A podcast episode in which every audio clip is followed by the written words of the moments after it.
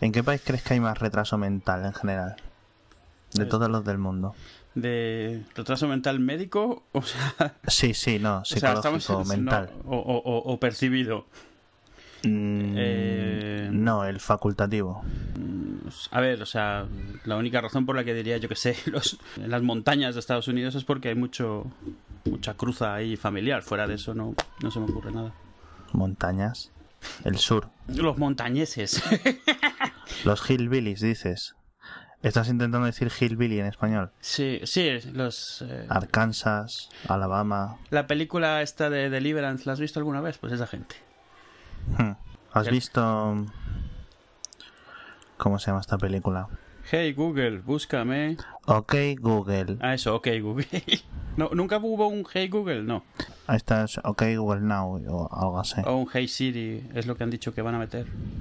No sé. No me jodas, ¿en serio? ¿Has Sí, visto, mira, Hey Siri. Eh, ¿Has Hey visto Siri. Tucker and Dale eh, versus Evil? No. Tucker and sí. Dale Sí, versus sí. Evil. Tienes que verla ya mismo. Ahora, ahora. Una O sea, pausa y volvemos. No es coña, ¿eh? Si me la recomiendas, yo la veo. Luego, luego te, te echaré la culpa de haber perdido dos horas. Pero por el momento. No, no, no, no. Además, sale la rubita. ¿Te acuerdas la rubita de Cirti Rock que era la secretaria de Liz Lemon? Que era una chiquita jovencita así, Sí. rollo. Sí, pues sí, esa sale ahí. Tucker and Dale versus Evil. ¿Es de 2010? ¿No es nueva? Sí. Nunca la había oído. Nunca la había visto. ¿No la has visto? No, no. Es divertidísima. es un, una vuelta de tuerca en el, en el género del slash y todo esto. Sí. Hombre, y está, Pero- bien, está bien valorada. ¿eh? Ah, es canadiense. Mira tú. Hostia, tío, es muy... gra- A ver, yo creo que es canadiense en el sentido de que la han grabado en Estados Unidos, en Canadá, pero vamos, son todos, son todos estadounidenses, creo. Sí. Y, pero es, es, es graciosilla, tío. No, no, la- sí me la voy a ver. Ah, pues- Dicen que están haciendo la segunda. Pues mira, ¿Ah, sí? sale, busco en Google el nombre y lo primero que me salen los resultados, bueno, aparte de IMDB y la Wikipedia, tercero, el tráiler en el cual la escena, por supuesto, es la de Katrina Bowden, ahí medio enseñando piel, Sí. la de Theater Rock. No te das el tráiler que te joden la peli, ¿eh? ¿Sí? No, no, Sí, no, sí. no, no, lo- no, me la, me la, me la busco, sí. No, ni, ni la había oído hablar, fíjate tú. Hostia, tío. Esta es muy buena. Esto una vez que un grupillo de amigos, en, eh, ya cuando nosotros estábamos, volvimos a Madrid, empezamos a hacer una especie como de ciclo todas las semanas. Alguien proponía una película que nadie del re- nadie había visto y como que era en plan, ¿sabes? Buscar una película que el resto no hubiera visto, pero que le, que le pensaras que les podía molar. Sí. Y esta fue la primera o la segunda. La otra fue, una de las otras fue Troll Hunter. Está muy bien. Esa Bueno. A mí me tío. gustó mucho, sí. Mm. Y la otra fue esta del, del ascensor, que unos se quedan cuatro o cinco atrapados en el ascensor y uno de ellos es el demonio, no sé qué. Ah, sí, sí, sí. Sí sé cuál es. Sí. Mm. La se llama Devil. Devil se llama. A saber, Tal cual. Esta, esta no la he visto. a saber. Pues mira, me la pongo. Estas nunca están de más. Me la ponen al, ahí al, parecida a Shaun of the Dead y eso, así que, mira, bien. Sí, sí, hombre, sí, sí. Sí. O sea, Son of the Dead es sobre el género de los no muertos y tal. Lo que Tucker and Dale es sobre el, el slash. El slasher, sí. Slasher film. ¿Slash o slasher? Slasher film. Slasher film. Es que yo juraría que A ver, así es como lo, mira, buscas, pones slasher en Google, te sale slasher films, slasher movies, slasher flicks, slasher Ah, sí, films. perfecto, sí, sí, no, no, sí. Pues sí, me parece muy bien. Mira, algo bueno que he sacado.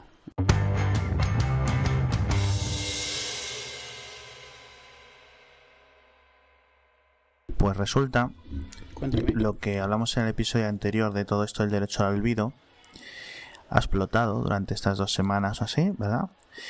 Eh, ¿Y cuántos enlaces tenían? Sete- leo aquí en, en Reuters 70.000 peticiones a Google Sí. para, para borrar eh, contenido que aparece en Google, los enlaces. Y hay de todo tipo, tío. Y esto ya es indefensible. O sea, esto ya es indefendible de, ningún, de ninguna manera. Para nada. Pero es lo que decíamos, que esto se podía salir de madre inmediatamente, era muy fácil y era lo que Google probablemente quería evitar. No, mira, ¿y sabes lo que creo? Creo que lo que está haciendo Google es en plan, mira, voy a aceptar todo, voy a causar Claro. eh, que la gente se vuelva loca con esto, que le den mucha hora, para intentar crear legislación que digamos que impida esto. ¿Sabes a lo que me refiero? están siendo, están siendo literales, ¿vale? ¿Quieres que lo quite? Lo quito todo. O sea, donde salga el nombre de la gente, lo quito todo. Donde todo lo que parezca. O sea, y cuando buscas en Europa, te sale. Eh, los resultados pueden estar. Eh, no dice censurados, dice algo como limitados o. sí, sí, no, bajo las, eh, están eliminados bajo la ley de protección de datos europeas. Y ya está. a mí me toca la moral, sinceramente. Porque es que cualquier persona puede eliminar cualquier cosa.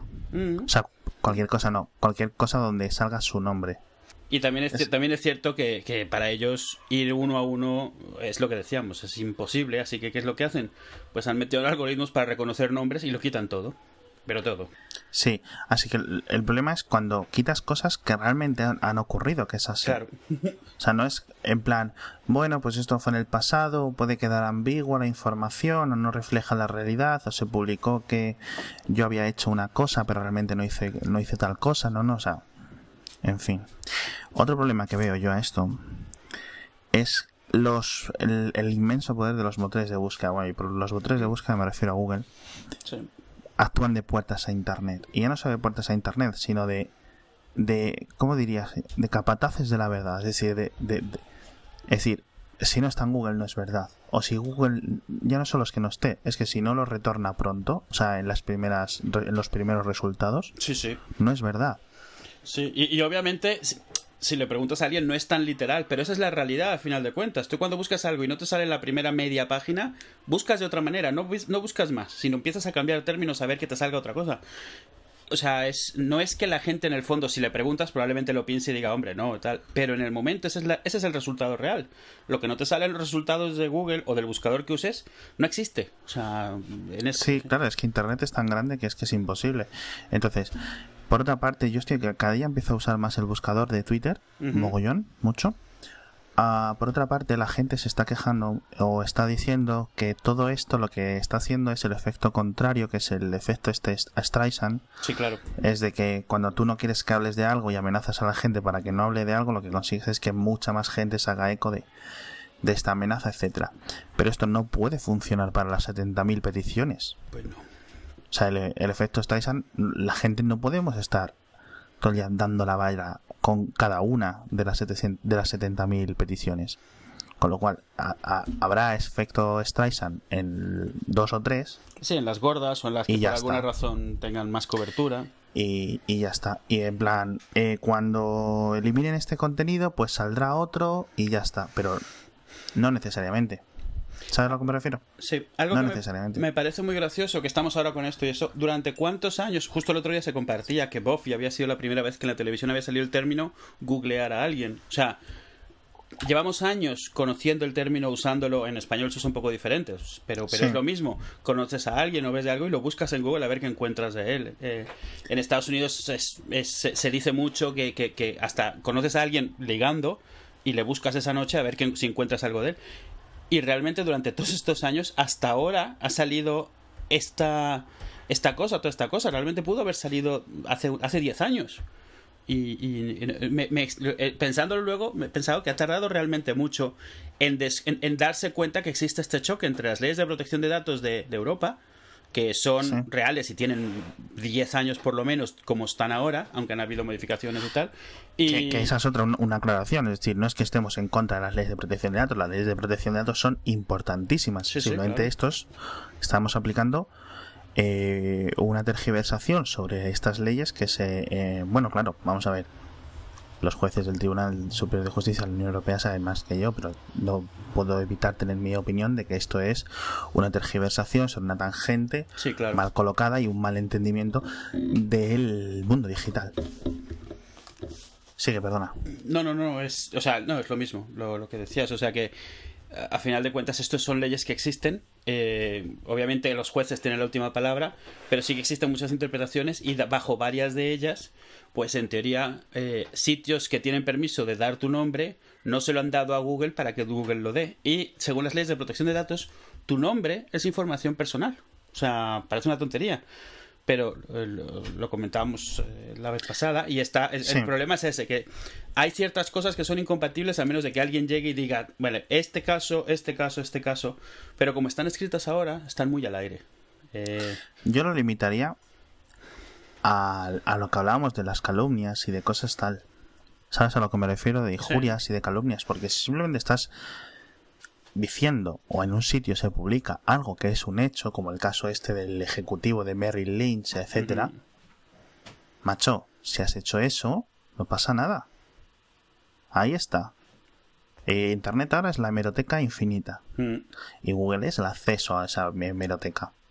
Ya está, Sí. la cagaste eh, y tienes un puesto prominente, es decir, seguramente la cague yo en mi trabajo y nadie se entera. Ahora, tú eres el CEO de Merrill Lynch. Y ganas un sueldo acorde a la responsabilidad que tienes y la responsabilidad no solo es con Merrill Lynch, sino es con el mundo con el que interactúa Merrill Lynch. O sea, si fueras el CEO de Charcuterías Paco, pues seguramente a nadie le importaría. Sí, sí, esto. Esto todavía va a dar de sí, está claro. O sea, la- lo- como lo ha tomado Google ha sido ponerse literal y. Google ha de- hecho bien, porque va, va a provocar presión, sobre todo, imagino que cierto tipo de partidos dentro del Parlamento Europeo, que ya está más atomizado, más fragmentado, hacia, hacia posiciones más, eh, más claras, porque se debería de aclarar esto. Porque es más, si antes se quejaban de que los resultados que salían podían estar manipulados o no, ahora está claro que lo están. No manipulados de mala intención, sino ahora sí que sabes que no estás teni- viendo, teniendo una visibilidad de resultados reales. Sabes que están filtrando un montón de cosas. Además, peor todavía, de forma algorítmica. Así que a lo mejor cosas importantes no salen porque había un nombre. O- Sí. sí, o- Ya era bastante dudoso, y sigue siendo bastante dudoso, Sí, sí. esto de re- eliminar resultados de copyright. sí. Pero bueno, aquí hay una base más o menos que podemos entender, ¿vale? Mm, Es decir, simplemente a mí no me gusta eso porque Google es una cosa que responde a lo que tú pides y ya está. Y no hay mucha diferencia entre Google y cualquier otra página. Pero sobre todo es que estás... eh, yo no sé si distinguiría entre lo que es, eh, digamos, eh, un eliminar una publicación que esté en un medio de la prensa, es decir, me refiero a la a los medios de comunicación que tienen esos ciertos tipos de protecciones a la libertad, a las fuentes, etcétera, o en un blog o en una página personal o una página de una compañía privada. ¿Sabes lo que digo? Sí. Me parece un poco peligroso lo de en la prensa, en los medios de comunicación, digamos así, porque es un tipo de censura. Sí, en fin, tenemos bastantes enlace- enlaces interesantes. Si queréis saber más sobre este tema, estos de verdad que los voy a poner en, en haciafalta.com.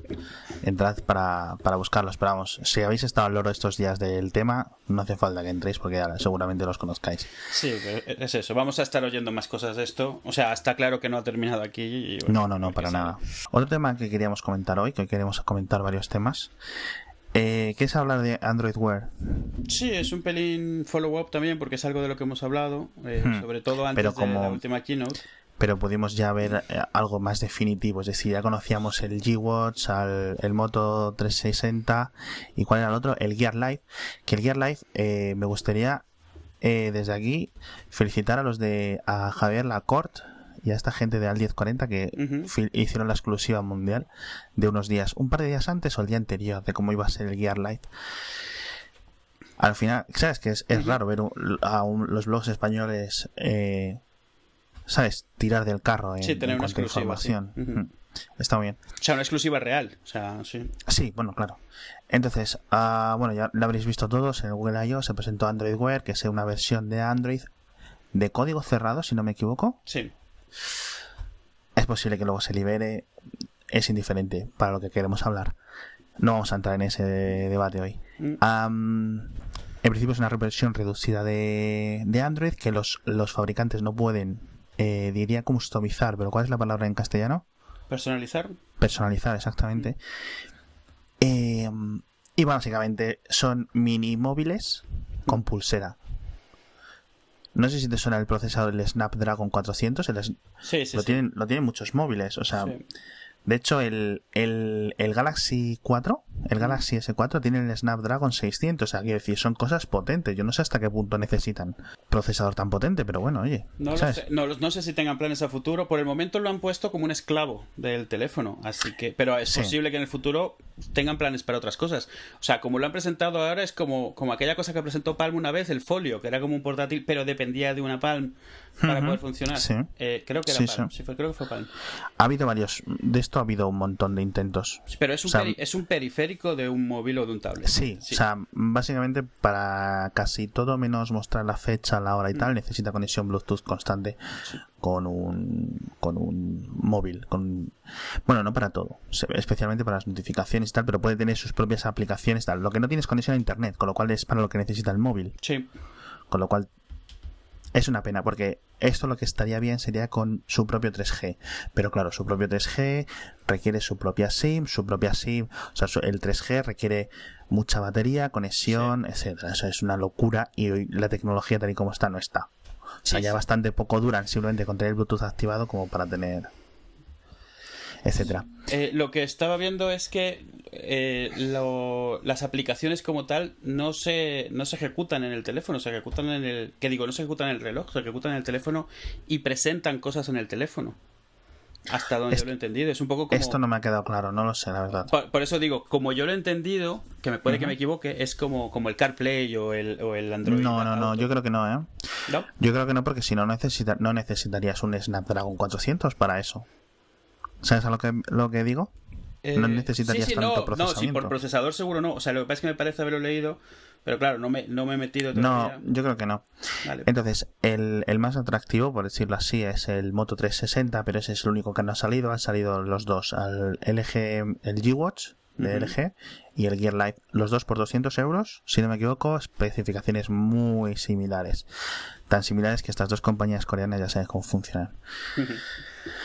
Eh, básicamente esto es una vuelta de tuerca a lo que ya teníamos, es decir, al Pebble, ¿cómo se llamaba el otro? Al, al- no, al, al Fitbit y tal, no, esto, el Fitbit y el Fullband son más de Sí, son como de actividad física. tal. Sí, y no suelen tener interfaz, es solo sensores de captura. Exacto, sí. Yo creo que es más, es una extensión sobre el Pebble. Eh, O sea, el Pebble tiene eh, sus mini aplicaciones con sus cositas y tal, lo que pasa es que tiene la pantalla de tinta electrónica y tal.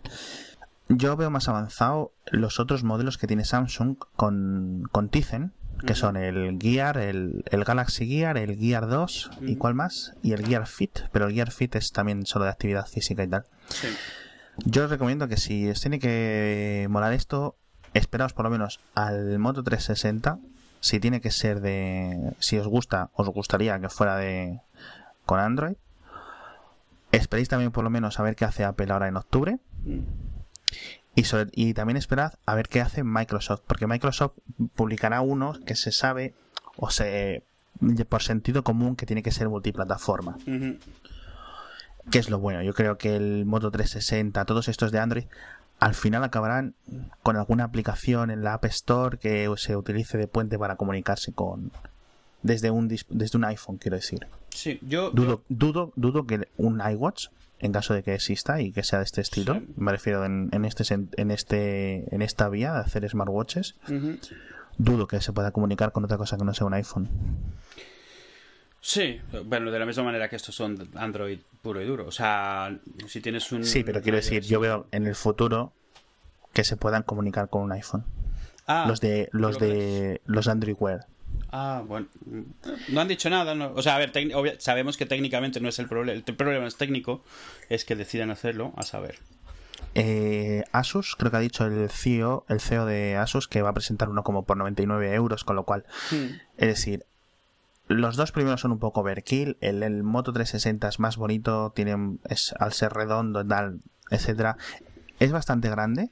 Sí. La gente que se, eh, para quien no haya visto imágenes o no se lo imagine, publiqué, voy a poner un enlace a una infografía, una infografía no, unos planos que puse eh, comparando un, en la cuenta de Somos Post PC en Twitter, un iPhone 5 y un Moto 360. Mm. Para que la idea, la gente que no, Escala. que tenga un iPhone, el Moto 360 es igual de ancho que un iPhone, más o menos, casi. Le falta medio, medio centímetro. O sea, es, eh, lo que pasa que es el diámetro, es casi 51 milímetros, creo que recordar, 54, 55 con la corona, Ujú. versus los 58, 59 de ancho de un iPhone 5, un iPhone 5S, un iPhone 4 y tal, que son más o menos todos del mismo ancho. Sí. O sea, es grande. Y eso va en tu muñeca. Todos más o menos tienen una batería similar que requiere carga todas las noches. Todos con lo cual, días, sí. Como he dicho, o sea, si alguien me pregunta que si que cuál se compra, yo les diría que no se compren nada y que si realmente quieren comprarse alguno, que no les pique el dinero en el bolsillo, que se esperen a octubre, no por lo que pueda presentar Apple, sino porque esto ya estará a 150 euros o lo que sea, y allí deciden. Al menos tener más opciones. Es lo mismo que iba a decir yo. Yo diría que, o sea, cualquiera que no tenga ahora una necesidad imperiosa por early adopter o porque le queme el dinero o porque simplemente quiera estar así probarlo, sea lo que sea, yo diría que se espere por lo menos seis meses. Sobre todo que el mercado se asiente, ver qué es lo que funciona, ver qué es lo que no. Este tipo de cosas se mueve muy rápido, así que no hay que esperar mucho. Pero eso, o sea, seis mesecitos. Además, eso, en enero, febrero, todo lo que había habrá bajado de precio, seguro. Sí, no, hombre, claro, esto por supuesto. E incluso em, cuando te lo regalen con el móvil, ¿Sabes? Te compras un móvil de alta gama de LG y te regalen el, el G-Watch. Te compras un gama alta de Samsung, te regalen el Gear. Y, sobre, todo que veremos qué es lo que funciona y qué es lo que no. O sea, con los. Ah, bueno, y por otra parte, una, una cosa se publicó, voy a buscar este enlace también. Un, se calcula que más o menos el 25% de los teléfonos Android, solo el 25% de los teléfonos Android, son compatibles con estas con estos móviles por la versión de Bluetooth. O sea, el limitador es Bluetooth. Es decir, si tienes el móvil Z4 5 de que te has comprado en Vodafone y no sabes ni como chirura, sí. No. Sí, esto era un problema. Si tienes un Samsung 4, tal, etcétera, sí. Sí, esto alguna vez tuvo un problema por otra, también por lo de la versión de Bluetooth que tenían integrados. Cuando estaban hablando de los iBeacons y eso y decían que, que, Android sacase algo parecido y decían que no podía porque precisamente la versión requerida de Bluetooth como no es parte de la plataforma, no era, no era un requerimiento de la plataforma, pues muchísimos teléfonos no lo tenían, entonces no podían irse por ahí.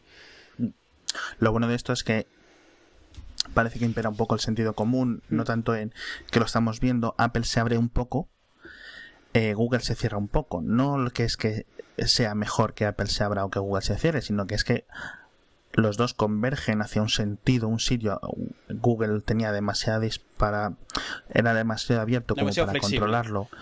Efectivamente, demasiado flexible como para tener una plataforma cohesiva, etcétera, con un, digamos, con un, una visión y la de Apple tenía una visión tan cerrada que dificultaba la plataforma, con lo cual yo creo que los dos están convergiendo hacia un sentido común, como lo digo, que ya da un poco de alegría. Entonces, a mí me da igual que publiquen el código fuente de Android Web, del Android TV, me da igual que lo publiquen un año después, seis meses después, me da absolutamente igual.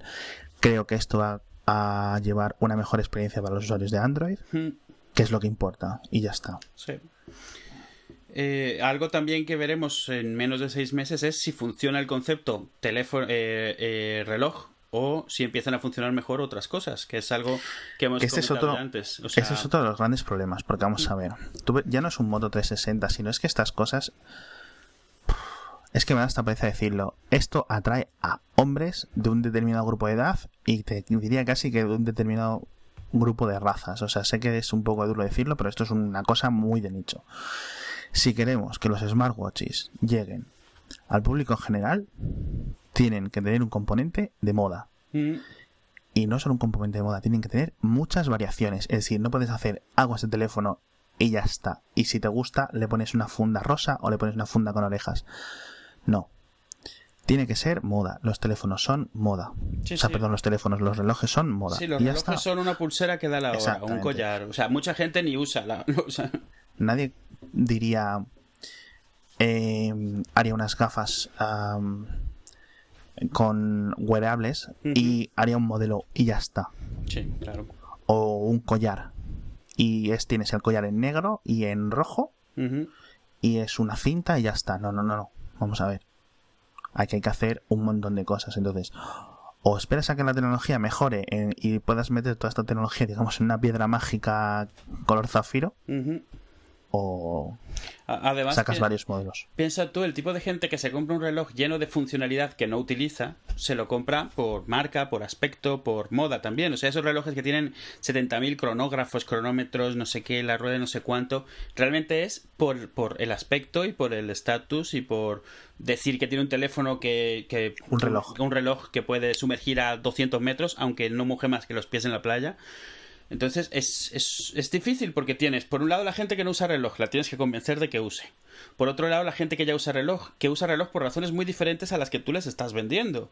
Sí. Eh, es, es, una venta difícil, o sea, eh, y el problema es que estamos muy enfocados al reloj porque es el único otro aparato tecnológico que tenemos en el cuerpo, aparte del teléfono. O sea, que, lleva, que solemos llevar. Solemos hasta cierto punto. Entonces, yo creo que de eso también viene la obsesión de intentar hacer un teléfono. Lo comentábamos antes. Eh, lo, a mí uno de los problemas que le veo a un reloj es que todo lo que necesitas hacer con un reloj, por lo pronto pierdes una mano por tenerlo ahí, o sea, ya directamente. Cuando lo quieres usar, sí, necesitas tener la mano parada. Y, y, si quieres hacer algo con él, o sea, tienes el problema de que cualquier cosa que sea acercarlo queda un poco raro, o sea, porque es algo que te tienes que acercar mucho, porque es pequeño, que lo tienes que usar así como con los deditos, tal, no le puedes hablar. Exacto, y casi siempre va a salir mejor sacar el teléfono del bolsillo y usarlo. O sea, es que es mejor. Especialmente porque ya, ya tenemos, eh, ya hemos aceptado esa, esa, esa etiqueta social, o sea, etiqueta me refiero, hemos aceptado ese comportamiento de sacar un móvil y verlo y, manipularlo unos segundos, incluso en medio de la conversación. De no entrar en si es bueno o malo, pero lo hemos aprendido a aceptar. Sí, ¿no? Entonces sí, y además te quitas una cosa de cargar todas las noches, porque que mm. nadie se olvide, o sea, tanto el, G-Watch como el, el, Gear, o los Gear con Tizen, Gear 2, etcétera, todos son de cargar cada noche. Sí. O sea, esto es de un día y ya está. Entonces, si tienes que estar ahí cuando te vas a la cama buscando los cables, poniendo los cables, no sé qué. Pues sí, y, y, recordemos cómo se quejaba la gente con los móviles y los móviles se de cargar cada cuatro días. Un reloj lo cargas cada año normalmente, si ya usas uno. Sí, sí. ¿Sabes? Sí, sí, sí. no, lo cargas, le cambias la batería. Y, si, la mayoría son EcoDrive y estas cosas que no los cargas, o sea, hmm. funcionan siempre. Exacto. Yo particularmente soy de la gente que no lleva reloj. Y tiene que darme mucha, mucha, mucha, mucha, mucha funcionalidad que no me dé un teléfono en el bolsillo. Sí. Como para que yo me compense la molestia de tener algo en la muñeca aquí cada vez que me acerco al teclado, uso el ratón, etcétera. Sí. Bastante. Pero bueno, otro, otro acercamiento, digamos, a esta idea de, es, es la de Withings. ¿Cómo se Sí, la, la, marca es Withings. Y... ¿Y esos que son franceses o, suizos? Mm, no lo sé, ahora que preguntas. Según yo son americanos. Ahora que lo yo creo que son suizos, pero es posible que sean americanos, no lo sé. No lo sé. Eh, eran famosos por las básculas, sobre todo las básculas inteligentes, entre comillas. Eran básculas también que podían comunicarse por wifi con el ordenador o con el teléfono y decirles, pues llevar un control de los días. Te vas pasando todos los días y te van llevando el registro y hmm. tal. O sea, que viene desde la parte de la, de la actividad física. Sí, de, sensores de salud. Y hasta hace poco tenían uno que le llamaban el Withings Pulse, que es es algo como una cosa del tamaño de un nano, un poquito más alargado, que era es, eso, una pastillita que te podía medir oxigenación en sangre, eh, pulso, eh, obviamente el, el, pedómetro, lo de la actividad, todo esto. Eh, y tenía, te, vendían también una, una una correa para usarlo en plan reloj y obviamente daba la hora. Entonces, no era un smartphone porque no se conecta, o sea, lo podías conectar, pero era más bien un tema sincronizar, o sea, lo acercabas de vez en cuando al móvil y lo sincronizabas en ese momento, pero él guardaba sus datos, los guarda.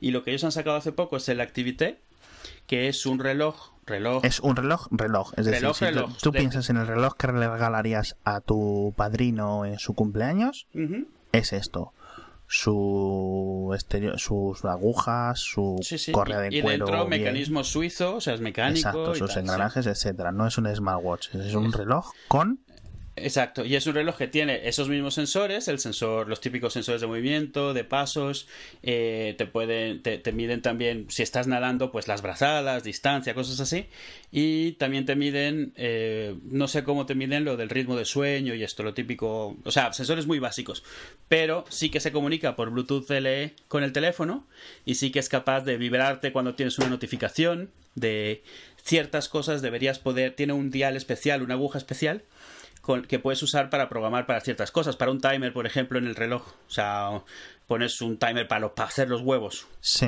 Entonces, realmente, aunque lo puedes poner en el reloj directamente, si lo pones en el teléfono, te lo, te lo controla en el reloj y te avisa el reloj, te vibra. Eh, y también puedes medio controlar hasta cierto punto. Si suena el timer en el teléfono, puedes darle un toquecito en el cristal al reloj y el timer se calla, o sea, o una alarma, por ejemplo, cosas así. Cuando te avisa que tienes una reunión o lo que sea, te vibra también el teléfono, el reloj y lo puedes, puedes apagar la alarma desde ahí. Entonces, no, es, otra, es otra forma de verlo que ellos, estos han sacado. Es gracioso porque ellos sí que llevan mucho tiempo haciendo esto y ellos han decidido como que atacarlo de otra manera. Han hecho un reloj, es bonito si te gusta, es un reloj simple, pero vamos, es el típico reloj, Pero vamos, es bonito, no es, no, es, no es excepcional, a mí no me gusta, no lo usaría yo, pero no lo veo feo, o sea... No, a mí- a mí sí me gusta. El precio es de 400 dólares o euros. Dólares. Es carillo. Sí. Eh, pero tiene... ca- La carga es de un año. Sí, usa una pila estándar de reloj y, dura un año. Y eso, eso O sea es un que- plus muy grande. Muy, muy y, y además Claro. es, es acuático, se lo puedes meter al agua. Sí, porque es decir, no el trabajo cargas- duro- Mm, Esto lo que hace es lo que hace el M7 en un iPhone. Es decir, esto Sí. mide 4 o 5 cositas y cuando tiene conexión las envía cada rato Sí. y al teléfono y las aplicaciones hacen el trabajo duro. No necesitas un teléfono, digamos, las especificaciones eh, genéricas de hardware de un teléfono de 2011 Ujú.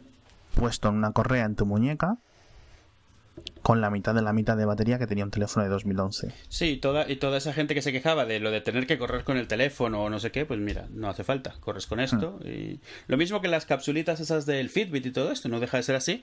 Pero hombre, si Sí. llevas reloj, pues es una cosa que te quitas de encima, en vez Pues de sí. ponerte una cosa encima. Hmm. Entonces, volvemos a lo de antes. Hay un, ha publicado, en, ah, creo que es en Chataka, voy a poner el enlace, repito, un, un listado de 4 o 5 fichajes que ha hecho estos últimos meses o este último año, año y medio Apple de, de gente del mundo de la moda. Desde Angela An- Andretz, ¿no? Se pronuncia así, Sí. se me escapa el apellido. El chico este de Levis Strauss, etcétera. Han, han contratado a varias personas en el mundo de la moda, cosa que no ha hecho ningún otro fabricante. Es decir, que ha hecho, que ha hecho Samsung? Ha publicado, ha hecho, un móvil en la muñeca. ¿Qué ha hecho LG? Un móvil en la muñeca. Sí. ¿Qué ha hecho Motorola? Un móvil redondo en la muñeca. ¿Vale? Sí, sí. Si ha fichado a esta gente del- de, la moda, es porque no creo que hagan esta cosa tal cual. Es decir, un modelo y punto. Yo cada día me parece más raro, ya lo hemos comentado en un par de episodios, que Apple haga un smartwatch tal y como está presentando estos que estamos viendo con Android Wear. Sí. O rollo Pebble o rollo tal. No sé exactamente qué va a ser. Sí, el último, el último fue el de Tag Heuer, que es, eh, vamos, más, más directamente relacionado con Tag relojes. Heuer. Sí, no sé cómo se pronuncia, ¿para qué te voy a mentir? Tag es día en, Sí. en alemán y Heuer es la hora en, en alemán. Ah, pues yo siempre pensé que Tag era un acrónimo, como lo ponen en mayúsculas y el resto no. Bueno, Tag vale. es día. Sonntag, Montag. Ah, sí, Guten Tag. Ah, mira. Claro, tío. Nunca lo había pensado. Mi idea, mi idea, mi idea loca. Esta es mi idea loca que he tenido estos días. ¿Y si? ¿Y si lo que hace el Apple me es una idea loca porque es, es posible que sea filtrado? O sea, se haya filtrado. Apple lo que hace es como un core, un núcleo, que hace toda la parte tecnológica. Se comunica con el iPhone, almacena, mide, etcétera. Y todo eso, Se, ¿Vale? lo da- se lo dan a quien lo quiera. espera, Sí. eh, lo, lo vende en unos modelos suyos, Ujú. piensa un, dos, tres, cuatro modelos, pero luego Tag Heuer, eh, dime, dime marcas de, de- de- de relojes que es que no tengo ni idea. Swatch. Swatch. Sí. Todas estas Rolex. pueden coger y decir, pongo esta, esta base, este SOC, dentro de un teléfono de cualquier tipo y ya está, y me limpio las manos y ya funciona. Y es como los am, los accesorios que tienen la pegatina de iPod Certified, Sí. ¿sabes? Sí, sí. O sea, pero tú lo que dices es que ellos hacen, imagínate, por poner una, una pastillita, tamaño una pila de reloj, y eso lo contiene todo. Y es, Sí. le dices, esto lo pones y tienes opción de meter estas cosas. O sea, este es tu API. Úsalo como quieras. O sea, eso es lo que dices Exacto. tú. Mm, interesante. ¿Sabes a lo que me refiero? Sí, es sí, decir, sí, en el sentido de que, por ejemplo, Intel hace los procesadores y luego HP le pone el resto.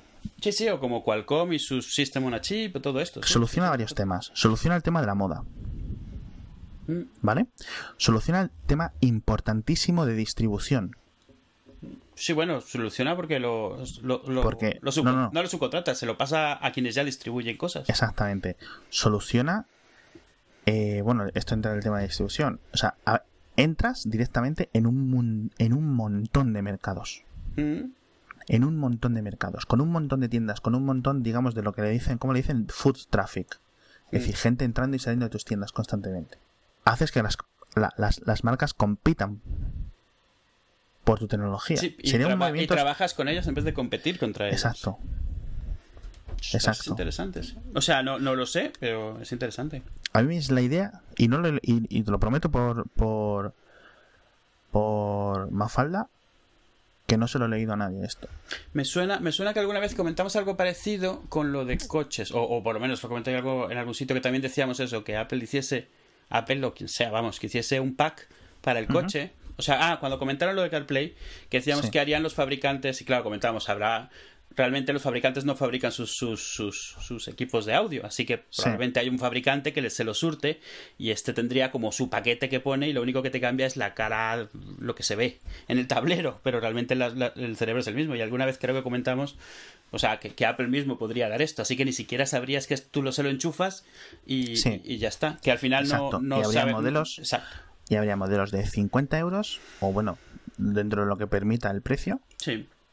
De los que Apple se llevaría no solo la licencia del- de fabricación o un porcentaje de venta o lo que quieran, sino el control de la plataforma. Mm. Sí, ¿Sabes a lo que me refiero? Está bastante bien. Es un Y a alguien que se. Y, y ojo, si a la gente los teléfonos de Apple le parecen caros, van a flipar cuando miren los catálogos de esta gente, ¿eh? Sí, vamos, el otro día estaba yo viendo relojes caros, o sea, vamos, caros, y era, o sea, miles y miles de dólares, y, y había, o sea, algunos Ahora- que los ves, si te parecen frívolos algunas cosas de, de Apple o Luego incluso- hay algunos. Hay algunos de estos eh, relojes suizos y tal. Eh, publiqué un enlace, lo voy a buscar y lo voy a poner, de cómo se hacía en un modelo concreto, no recuerdo la marca. Es hipnótico el vídeo, ¿eh? No, es una maravilla, es una maravilla. Y, y- y Ah, sobre todo las tecnologías que mete. O sea, vi uno una vez que era un casino en un reloj, ¿vale? O sea, Sí. tenía dados, tenía una ruleta, tenía cartas, podías jugar blackjack. Todo esto era, todo era mecánico. Todo. Porque claro, eso es lo que te están cobrando. O sea, al final de cuentas, toda la tecnología, no toda la tecnología, todo el arte de la relojería aplicada a algo frívolo y decadente como un reloj con un casino. Pero al final de cuentas Sí. era todo, o sea, era eso, era hipnótico, era... Te No, quedabas... aparte los materiales están hechos para durar, no son corrosivos en eh, Sí. oros, aceros, aceros muy concretos. Sí, pero sí tienes razón, cuesta, porque cuesta. Cuesta y, y- y mucho bueno, pero si hacen Y algo sobre así, todo porque se hace en Suiza, quiero decir. Claro, pero si hace- pero, pero no solo eso, porque tú- un Swatch suizo te lo puedes comprar por tus 50 euros, 40 euros tranquilamente. No es obviamente el gran reloj con mil funcionalidad, pero es un reloj suizo, no deja de serlo. y, y lo digo porque justo estaba discutiendo en Twitter con uno el otro día que decía que, hombre, por 250, que, cua- cual- que no hay ningún reloj que normal de pulsera que baje de 250 y por eso el Moto 360 tiene oportunidades. Digo, no, es que hay relojes de pulsera, Swatch suizos, suizos, suizos de verdad, que te cuestan 30 euros. 40 Sí, sí, euros. sí. O sea, y, y la cosa es eso, si hubiera una forma de cualquiera de esos poder integrarlo así, oye, No, y que por otra parte esto tiene que competir con el con el Casio mítico de 5 euros. Sí, sí, el del O sea- que te regalan en, en los, cereales del el digital ese de plástico que, que- que llevan los niños luego, que te lleva la hora. Y mi hija tiene tres, tres relojes así de esos. De uno de Bob Esponja, uno de Dora. Claro, claro, no, no. En fin, ¿cuál era el último tema que querías comentar? Bueno, realmente eran... son varias cosas, pero eh, la razón por la que lo quería comentar- es por el último E3 que hubo. No sé si conoces la, la E3 esta, la, Sí, la feria de, feria de videojuegos, jolín. la más famosa, la, la más decir, del mundo. No estoy muy metido dentro del mundo de los videojuegos, juego muy poco, Sí. pero sé lo que es el E3, hombre, por favor. No, yo qué sé.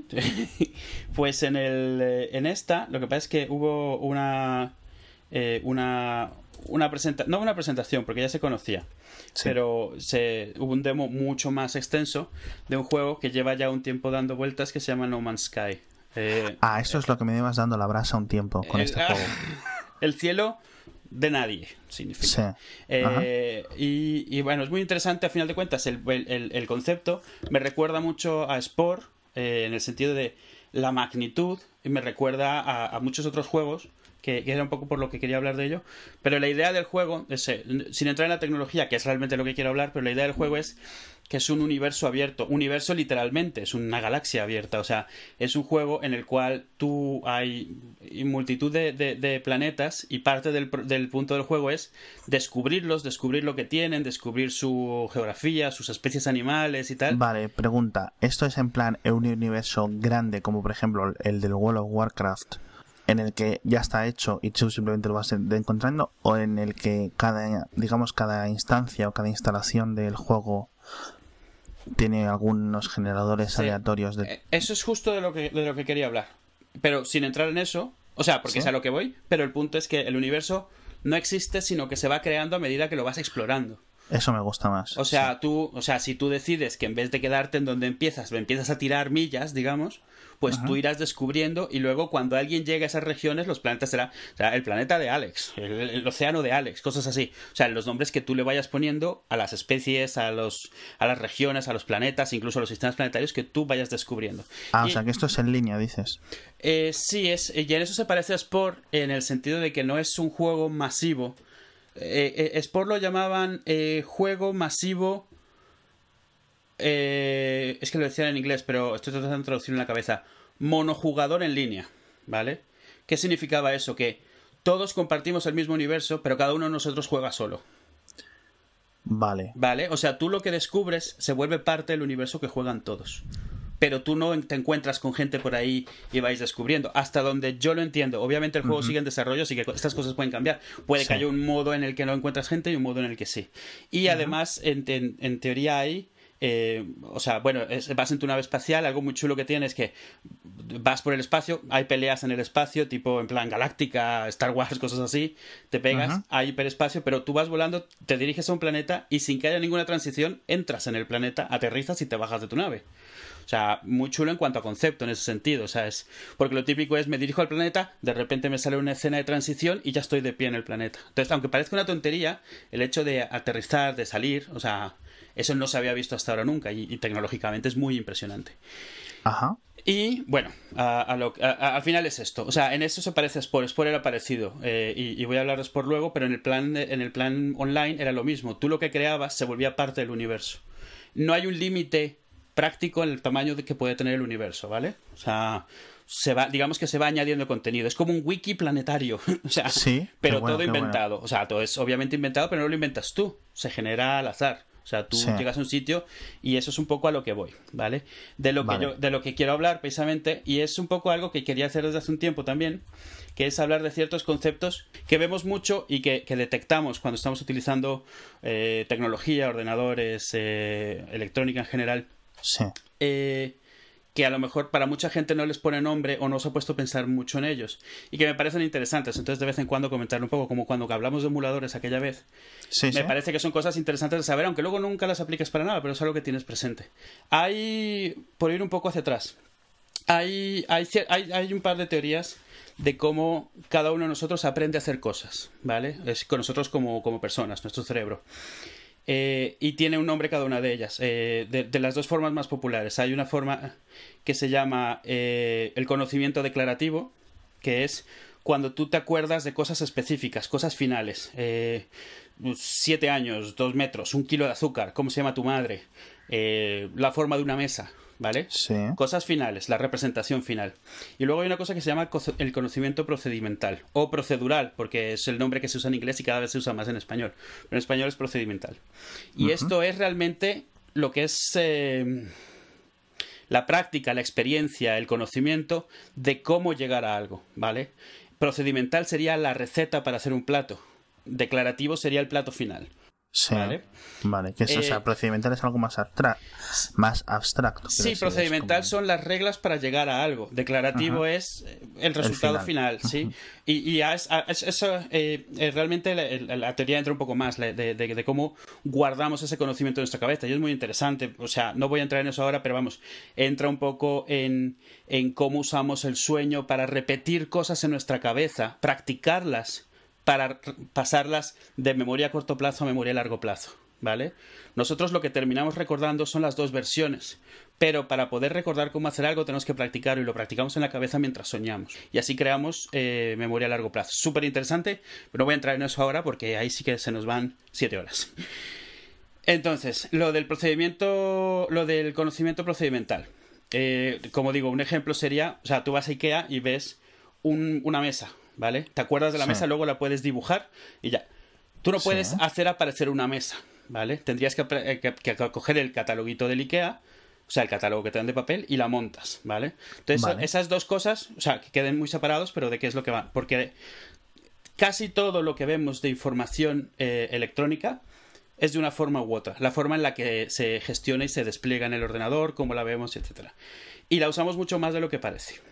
Un ejemplo que nos acerca un poco más a cómo se hacen las cosas en el ordenador. La música, por ejemplo tú una, una, melodía, tú la escuchas y estás oyendo la versión final de ella, una canción. Entonces estás oyendo, yo qué sé, eh, un concierto y esa es la versión, una versión de, de esa música. Estás oyendo un concierto al aire libre y es una versión específica de una música. Tú ves una partitura y lo que ves es cómo hacer esa música, cómo hacer una versión propia de esa música, ¿vale? Entonces esto, de nuevo, seguimos separando las dos cosas y esto se parece un poco más a cómo lo vemos en informática, no en informática, sino en computación.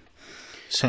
Eh, otro ejemplo, eh, tú ves una foto eh, y tú puedes o saber cómo pintar esa, esa, esa foto, o sea, no una foto, una pintura, o saber cómo pintarla y ya harás tu propia versión parecida o no parecida, o coger un proyector, proyectarlo sobre una hoja de papel y, calcarla, ¿vale? Vale. En el segundo caso estás copiando la imagen tal cual, no tienes la misma técnica del que lo hizo, solo estás copiando el resultado final, ¿vale? En todos estos casos es exactamente lo mismo. O sea, tú estás o usando un procedimiento para repetir algo o usando eh, llegando al resultado final sin eh, saltándotelo todo. ¿Cómo se refleja esto en, computación? Tú cuando grabas música, cuando grabas audio, o sea, ¿qué es lo que es el audio al final? Al, final de cuentas el audio son vibraciones en el aire. Vibraciones como las que están representadas por un altavoz, un altavoz vibrando al final de cuentas. ¿Qué es lo que haces con esto? O sea, si tú quieres representar, eh, digamos, un 5 segundos de una canción, lo que haces es que tomas una medida, o sea, conectas, en vez de conectar un altavoz, a la música que ya tienes grabado, que estás oyendo, le conectas un, eh, un osciloscopio y empiezas a, guardar el valor de la onda que va creando cada uno de esos sonidos, ¿vale? O sea, eh, tienes a final de cuentas una onda, tiene más uno, menos uno, es como topes. Decides que, bueno, voy a el, menos 1 es menos 32.000, más 1 es 32.000. Ah, vale. Y tienes 64.000 valores posibles en los cuales tu onda puede tener. ¿Vale? Esto, a final de cuentas, cada uno de esos es un bit, digamos, de, de, de, posibilidad de, valores. Tienes un montonal de valores. Y luego, la cantidad de veces que haces esa medición en un segundo te da la frecuencia. O sea, si quieres hacer esos 32.000 posibles valores 44 veces por segundo, acabas con sonido de audio CD, literalmente. O sea, el audio CD son 44.000 capturas por segundo de una onda tomando 64.000 valores posibles entre lo más alto y lo más bajo. Sí. Vale. Esto lo habíamos comentado, sí. Sí, sí, sí. Esto es lo que habíamos comentado ya. Y bueno, habíamos comentado que no hace falta grabar más con más resolución porque no la escuchamos, pero ahora mismo eso no es importante. ¿Qué es lo que pasa? Y algo que es obvio. Y esto es, así es como funciona un WAV. Un WAV es exactamente esto. Esta es la representación de un WAV. Un punto WAV, esto es lo que hace. Sí, sí, sí. ¿Cuál es el problema? Que es muy obvio a simple vista. Si tú tienes que guardar 64.000 por 44.000 por cada segundo, la cantidad de información con la que acabas es muchísima. muchísima. Sí, es como, un BMP. Sí, y eso es a lo, otro que voy. O sea, eh, tú que, con lo que acabas es con, con un fichero que tiene un montón de datos eh, eso sí, va a ser una representación fiel de lo que has grabado. Fiel. O sea, no, no hay forma de fiel en el sentido literal. Sí, sí, es literal lo que has grabado.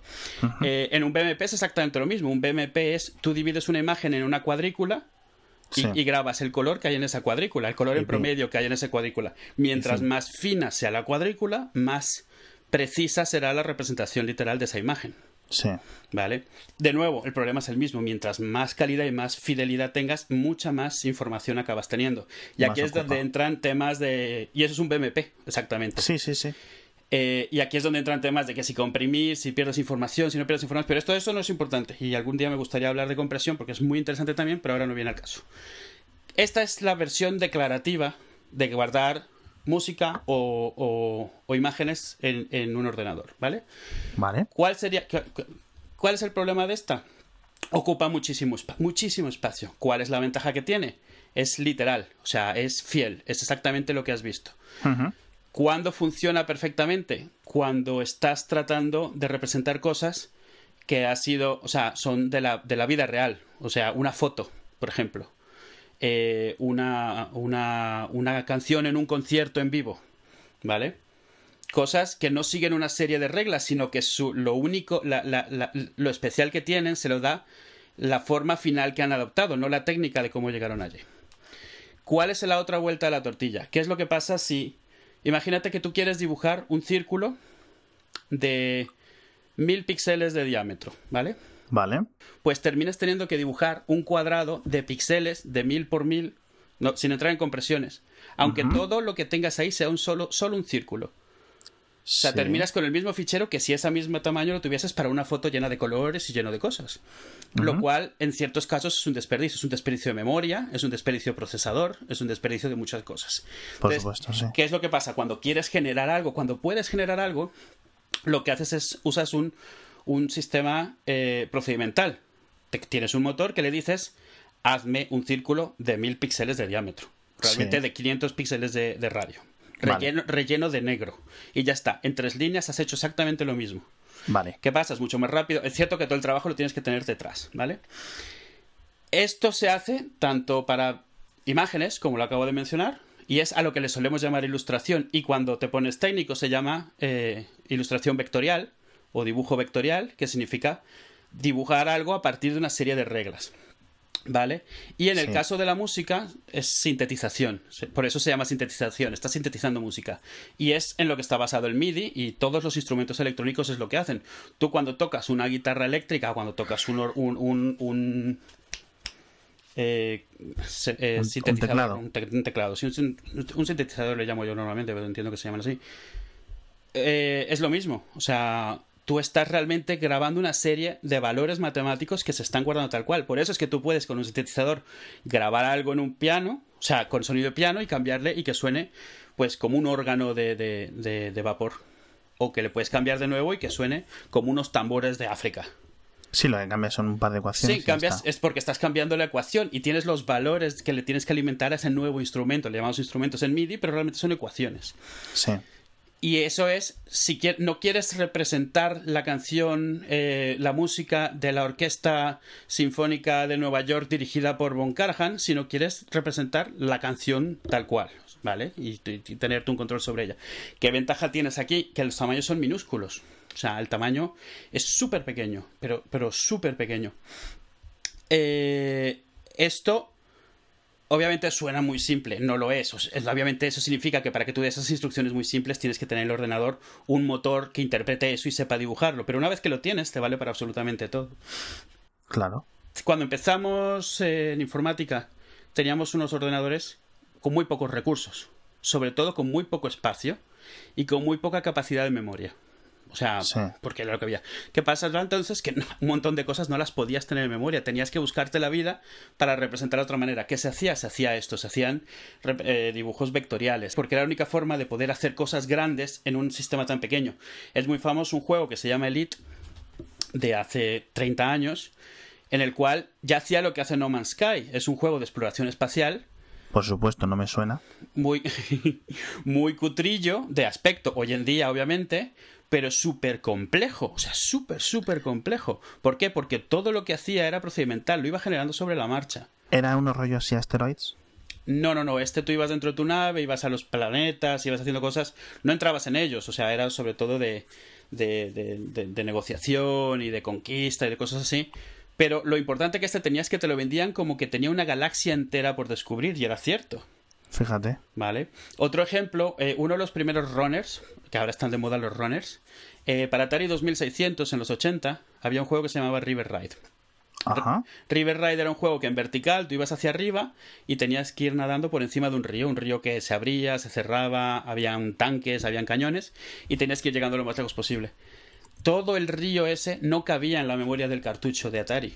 Entonces, todo el río está generado a través de un algoritmo. Siempre el mismo porque al meter ellos la fórmula, ellos lo que hacían es crearon el algoritmo y le pusieron lo que le llaman la semilla. Entonces el mapa siempre era el mismo, pero el mapa solo existía en el momento que arrancabas. No existía antes en el cartón. Exacto, y lo anterior se iba borrando de memoria. Sí, y es, es muy... O sea, es la primera vez que se... que si mal no recuerdo, se hizo un juego gráfico eh, procedimental Además es famoso porque es una de las primeras, lo hizo una mujer, una de las primeras mujeres programadoras de juegos que, de las que se tiene registro. Y, es muy interesante por, porque además, aparte de ser procedimental, Hoy en día asociamos procedimental con un montón de valores al azar, pero no, esto era eh, un valor fijo que te daba un mapa fijo, pero ese mapa siempre lo tenía que generar cuando arrancaba, no estaba guardado porque la memoria no le valía para guardarlo. Es decir, eh, que tú cada vez que, jugabas era distinto el mapa o... No, no, no, tú cada vez que jugabas era el mismo, pero el mapa no existía en el cartucho. Vale, vale. Cada vez que arrancabas lo generaba otra vez. Claro, es decir, que si hubiera hecho una historia que cambiara el valor inicial. Sí, que lo cambiara al azar usando pues, ciclos de. Sí, un generador con la fecha o lo que sea, sí. Sí, bueno, esos pobres sistemas no sabían de fecha. Pero sí que podían usar, yo que sé, ponerte a capturar 5 segundos de señales eléctricas. Eso sí se podía. Claro, sí, cualquier fuente para conseguir resultados aleatorios. y realmente en su momento no se hizo, porque si hacías eso, o sea, en esa época tú no podías vender un juego que fuese diferente para cada uno, porque no, o sea, la memoria muscular era muy importante en esos juegos, eran muy simples, así que ¿qué te quedaba? ser bueno por memoria muscular. O sea, estos no eran juegos rápidos, entonces realmente si te lo cambiaban empezaba a ser un poco así como llegar más lejos, era una cuestión de puro azar, no de no, no y quizá y quizá para estos juegos que lo estoy viendo ahora mismo fuera muy difícil aplicar las reglas para aleatorización, digamos, real, bien. sí. sí entonces sí, exacto, podía quedar peor todavía que el de lo que, o sea, podía quedar mal, podía quedar sí, pues, dos kilómetros sin tanques, por ejemplo. Claro, exacto. Y al siguiente que juega compitiendo contigo le tocan uno a los 10 metros de empezar. Entonces, claro. Sí, claro. Hoy en día no nos importa esto, ojo. Hoy en día así es como funcionan los Temple Run y el Jetpack, no sé qué. O sea, es todo el, el, nivel se va creando, digamos, fuera de pantalla, te lo va enseñando, pero todo se está creando al azar. La diferencia es que ella es a partir de un generador random usando bloques predefinidos. Entonces, decide qué bloques te siguen más adelante, el, Minion Rush y todos estos. No es, no es totalmente al azar, ni está generado eh, procedimentalmente, pero, o sea, aún así se parece mucho a esto. Es, uno de los primeros runners. Otro sitio muy famoso, eh, donde se usó hace muchísimos años, en el 84 precisamente, es, es en el primer Mac, obviamente al crear un, ordenador de uso masivo con interfaz gráfica, un montón de cosas, o sea, la tecnología estaba muy atrás para poder hacerlo, era la razón por la que realmente no se hacía, sobre todo con la, resolución del, Mac original, que era muy alta para la época. Eh, entonces se crearon un par de cosas que eran también de este tipo. El Mac original tenía tipografías, o sea, no existían tipografías de este tipo en un ordenador todavía a nivel masivo. Tuvo que crear la tecnología Apple y utilizaron tipografías de bitmap. ¿Por qué? Porque era lo que veías en pantalla. O sea, entonces eran tipografías optimizadas pixel por pixel. Entonces tenías un montón de bitmaps, ocupaban un montón.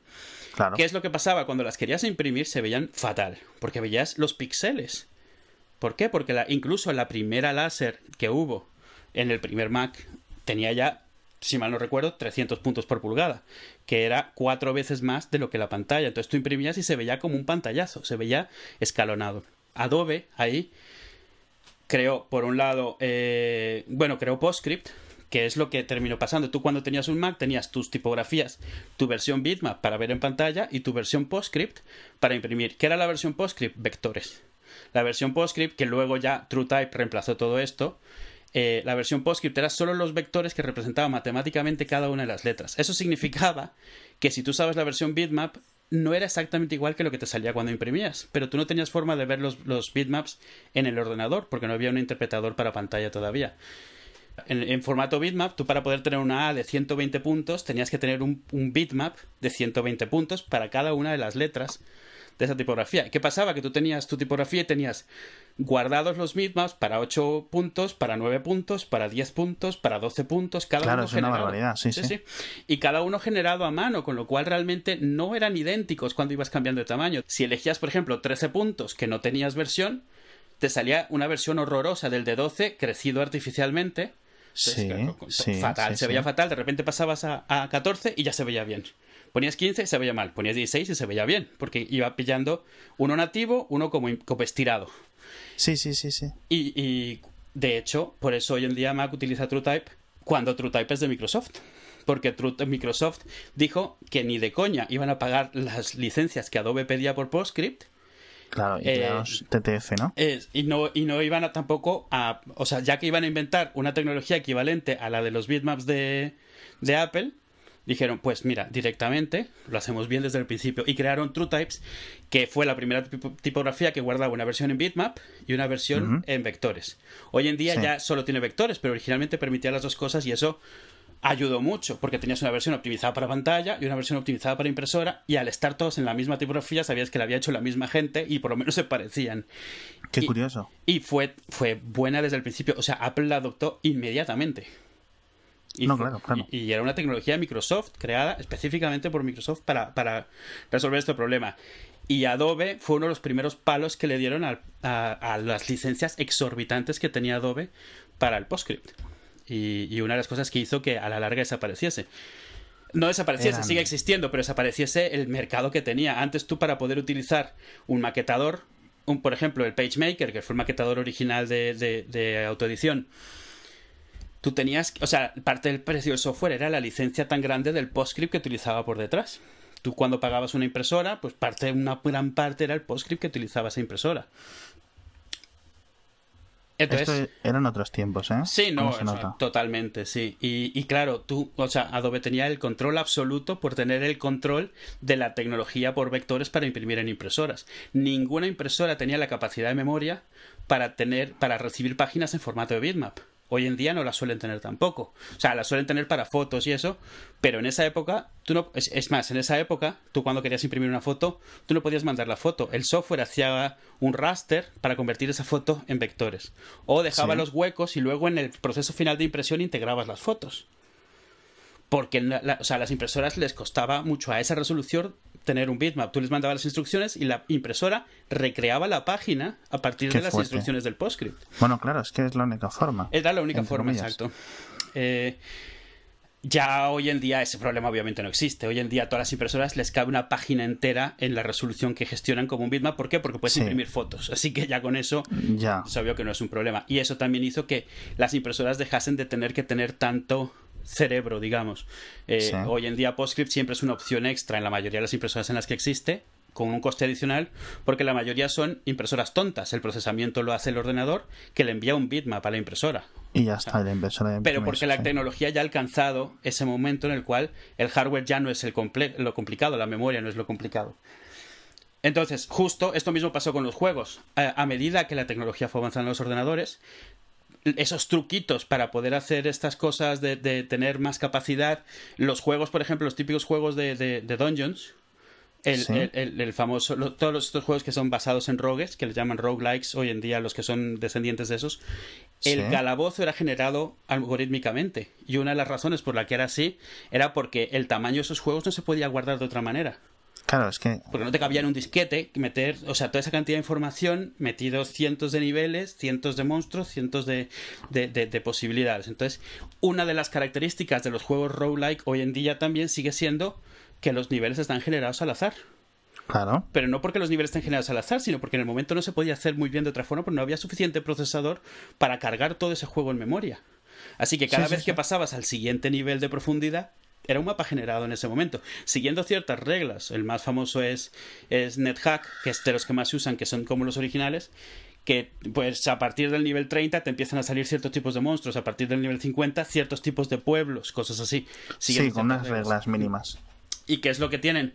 Son juegos muy complejos porque como al final de cuentas estás metiendo un montón de reglas de este tipo, pues tienen casi modelos físicos propios que funcionan bien dentro de su propia cosa y un montón de complejidad porque claro, al final de cuentas solo es añadir reglas.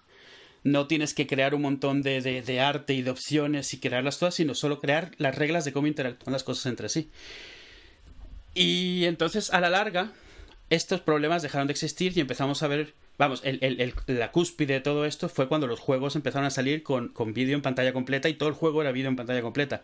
Estos juegos de los de finales de los 80, principios de los 90, que eran venían en un CD o en varios CDs y todo el juego era una secuencia de vídeos, usualmente muy mal grabados.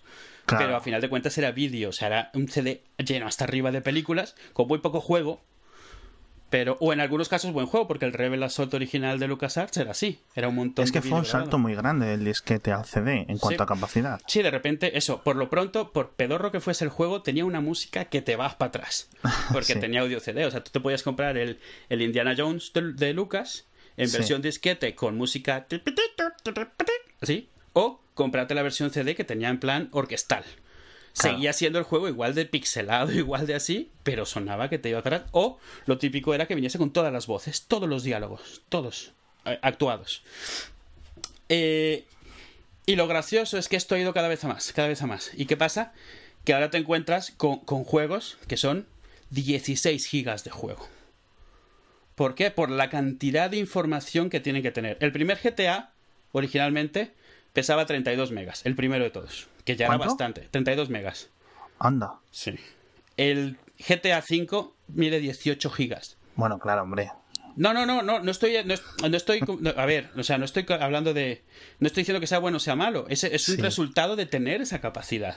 Exacto. Pero, ¿qué es lo que pasa? O sea, a ver, el área cubierta por el nuevo GTA no es 500 veces, 560 veces mayor, pero en la cantidad de detalle, la cantidad de información que tiene metida, sí que lo es. Sí. Todas esas texturas. No, ojo, no es el juego en sí, porque el, el- el concepto central del juego no quita o no ocupa más espacio. Lo que está ocupando todo ese espacio es todo el arte, todo el diseño, todas las texturas, todo, todo esto.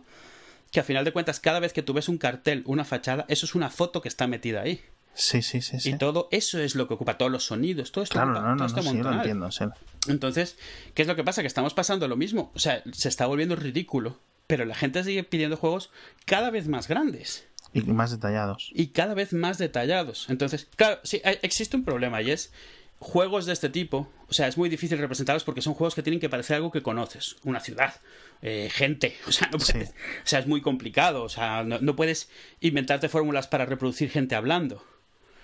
Pero, ¿qué es lo que pasa? Que sí te puedes crear fórmulas para representar un montón de cosas más. En 2004, que ya fue hace años, salió un juego que se llamaba Krieger. Bueno, se llama .k Krieger, ¿vale? Pero, ¿qué es lo importante de este juego? Este juego tú lo arrancabas, se tiraba media hora en arrancar. Claro. La máquina. Pero, Procesando. sí, o sea, creando, o sea, haciendo sus movidas. Tú lo jugabas y era como un Doom, o, o- sí, como un Doom, porque era en el espacio. Ibas por una nave espacial Sí. por pasillos, tenías pistola, como un Quake, vamos, matando alienígenas y tal. Lo impresionante de este juego es que con todo eso que hacía, eh, el juego medía 64K. Anda. O sea, eh, es impresionante. ¿Qué es lo que pasaba con este juego? El 100% del juego está generado algorítmicamente. El 100% del juego. Tú Sí. lo juegas y tú ves gente, o sea, alienígenas con patas y, y bocas. Sí, esto es como las competiciones estas de meter un juego en un megabyte y cosas así. Sí, sí, sí. Y al final ese es el punto de Krieger. Krieger lo hicieron un grupo de gente de la Demo Scene. La Demo Scene, o sea, la escena de demos, es un grupo de... Les podemos llamar hackers en el sentido bueno, hackers Sí. de empujar la tecnología. Es gente, es gente que viene de, de... No sé si alguna vez... La gente que haya jugado juegos piratas en los 80 o juegos de Spectrum pirateados, se acordará, o de Commodore, o estas cosas, se acordará que al principio siempre habían como animaciones y hackeado por fulanito y unas letras bailando, No, y, mucho más adelante. o sea, Sí, no, y en juegos de dos lo había también. En Windows ya dejó de haber mucho de esto, pero Yo, por ejemplo, los que tenía pirateados de la Dreamcast tenían movidas así aún, o sea que...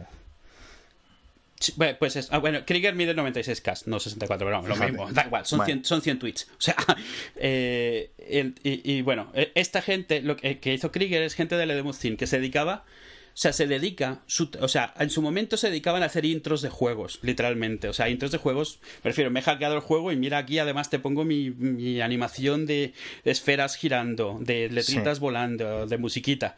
¿Qué pasaba? Tú, cuando hacías una intro, estabas modificando un ejecutable de alguien más y estabas muy limitado de lo que podías meter en memoria, porque ese es un juego que ya en, en sistemas muy limitados no podía hacer mucho con la memoria. Sí. Tú no podías ocuparla para ti. Entonces, se fueron volviendo, o sea, el reto empezó a ser cuánto puedes hacer en cuán poco.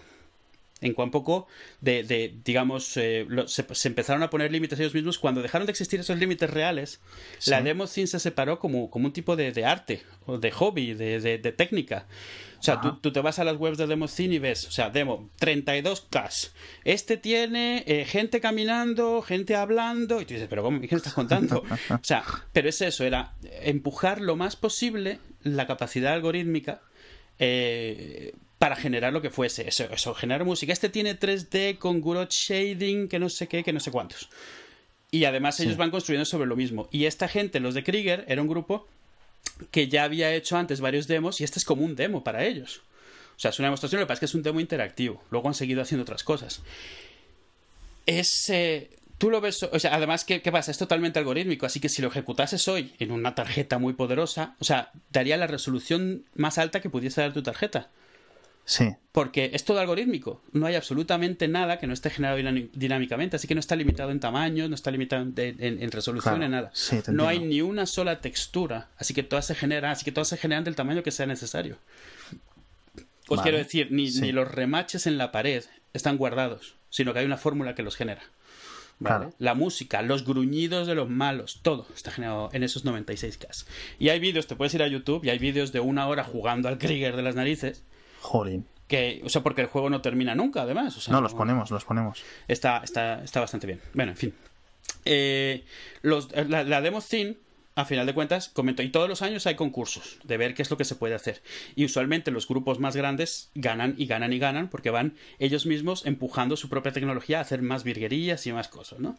¿Qué, ¿qué pasó en 2006? En 2006, el autor de SimCity, SimCity, a final de cuentas, aunque es un simulador de ciudades, tenía ya mucho de esto, obviamente, algorítmicamente generado, porque al final de cuentas tú no puedes meter las reglas, o sea, puedes meter las reglas, no puedes meter los resultados de qué pasa si ponen el, cuartel de policía aquí o si lo ponen allí. O sea, tiene que haber un montón de lógica interna para generar las relaciones. El SimCity es el simulador de ciudades en el que construye ciudades, sí, no, eh, fábricas, todo el mundo, lo conoce.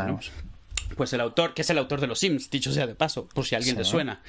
Eh, pues anunció en 2006 que había reclutado a un montonal de gente de la Demon Theme para hacer un juego. Este juego se llamaba eh, Sport. El Sport, famoso, bueno. Sí, no, y, lo voy a comentar rápido, pero vamos. Pero cuando lo presentó, lo impresionante de Sport lo comentó él, ¿no? O sea, Sport era un juego en el cual tú hacías un poco lo mismo de, de, de, de SimWorld, en su momento, que era, pues tú, tú eras, tenías a cargo un planeta, pero en vez de tener el planeta a cargo, tú empezabas con organismos unicelulares, que tú ibas eh, modificándoles cosas para que esa especie se hiciese dominante, esa especie salía del, del, agua en algún momento y creaba civilizaciones, esas civilizaciones a la larga, después de guerras que tú controlabas también o no controlabas, bueno, como te fuese, iban al espacio y terminaban conquistando otros planetas, colonizando, etcétera. Lo interesante de todo esto era que él decía, primero, que ese universo no tenía un límite, que no había predefinida cantidad de animales, de criaturas, de edificios, de nada, ¿no? Que se pudiesen crear, lo cual todo el mundo dijo, sí, hombre, claro, vale. ¿Qué es lo que él explicó? Que todo, todo absolutamente está generado algorítmicamente. Tú cuando creabas la, la, tu criatura, habían reglas internas, todo se creaba algorítmicamente, o sea, si había unas pinzas, en ningún sitio había un modelo de pinzas, o de patas, o de ojos, sino que había una fórmula que definía ese tipo de cosas. ¿Qué es lo que podía hacer? ¿Esto qué significaba? Que tú podías crear cualquier criatura que se te ocurriese porque el programa con sus fórmulas le iba a hacer funcionar. Tú podías crear un 100 pies con literalmente 100 patas, y el programa se, se, buscaría la forma en que esas 100 patas pudiesen andar, pudiesen dar vuelta, pudiesen levantarse, pudiese comer el animal, pudiese atacar, etcétera o no. Y el animal se moría de hambre porque lo has creado mal, ¿no? Es que no. Ah, no, eso, eso, eh, a ver, hubo muchas cosas que quitaron del juego. Quitaron un modo acuático porque era muy complicado de jugar. Quitaron la posibilidad, o sea, todos los animales que tú haces funcionan. Porque, porque en parte los editores terminaron siendo como trivia, como la parte graciosa del juego, pero no te afectaba el juego. Fue una de las razones por las cuales el juego no fue exitoso. Porque el juego, la parte de jugarlo, no era muy buena. o sea, tecnológicamente era impresionante lo que habían hecho. Porque no eran solo los animales eh, sus sonidos, su forma de andar, eh, sus colores, sus texturas, sino además también una vez que había civilización, los vehículos, los edificios, las naves espaciales, el planeta en sí, todo era generado algorítmicamente.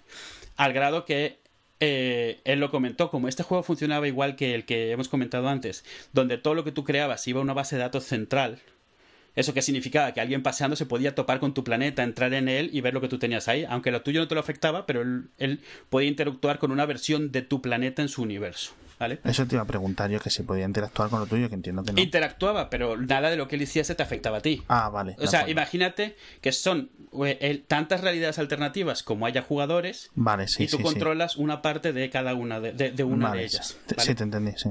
Eh, y bueno, la parte, al final de cuentas, lo más famoso de Spore es precisamente la parte que no era el juego, eran los editores. Tú te vas a buscar Spore en YouTube y lo que encuentras es gente haciendo cosas en los editores, reales virguerías, dicho sea de paso. O sea, unas cosas que yo que he jugado el juego, a mí me gustó, me gustó mucho la idea del juego cuando lo anunciaron y estaba muy emocionado. No, no, yo creo que todos. Sí, y lo pillé y me desilusionó mucho el juego como tal. El juego como tal no era bueno y lo digo tal cual, es una lástima y fue como para mí fue muy triste porque pensé que esto era una tecnología que se moriría ahí, porque la implementación había sido tan mala que había como terminado dándole mala fama a la tecnología y la tecnología no tenía nada que ver, era que pues el juego no era muy bueno. Como varios de los simuladores estos no eran muy buenos, el SimAnt y el SimWorld en su momento no eran especialmente buenos. Bueno, el SimWorld tenía bastantes más, pero bueno.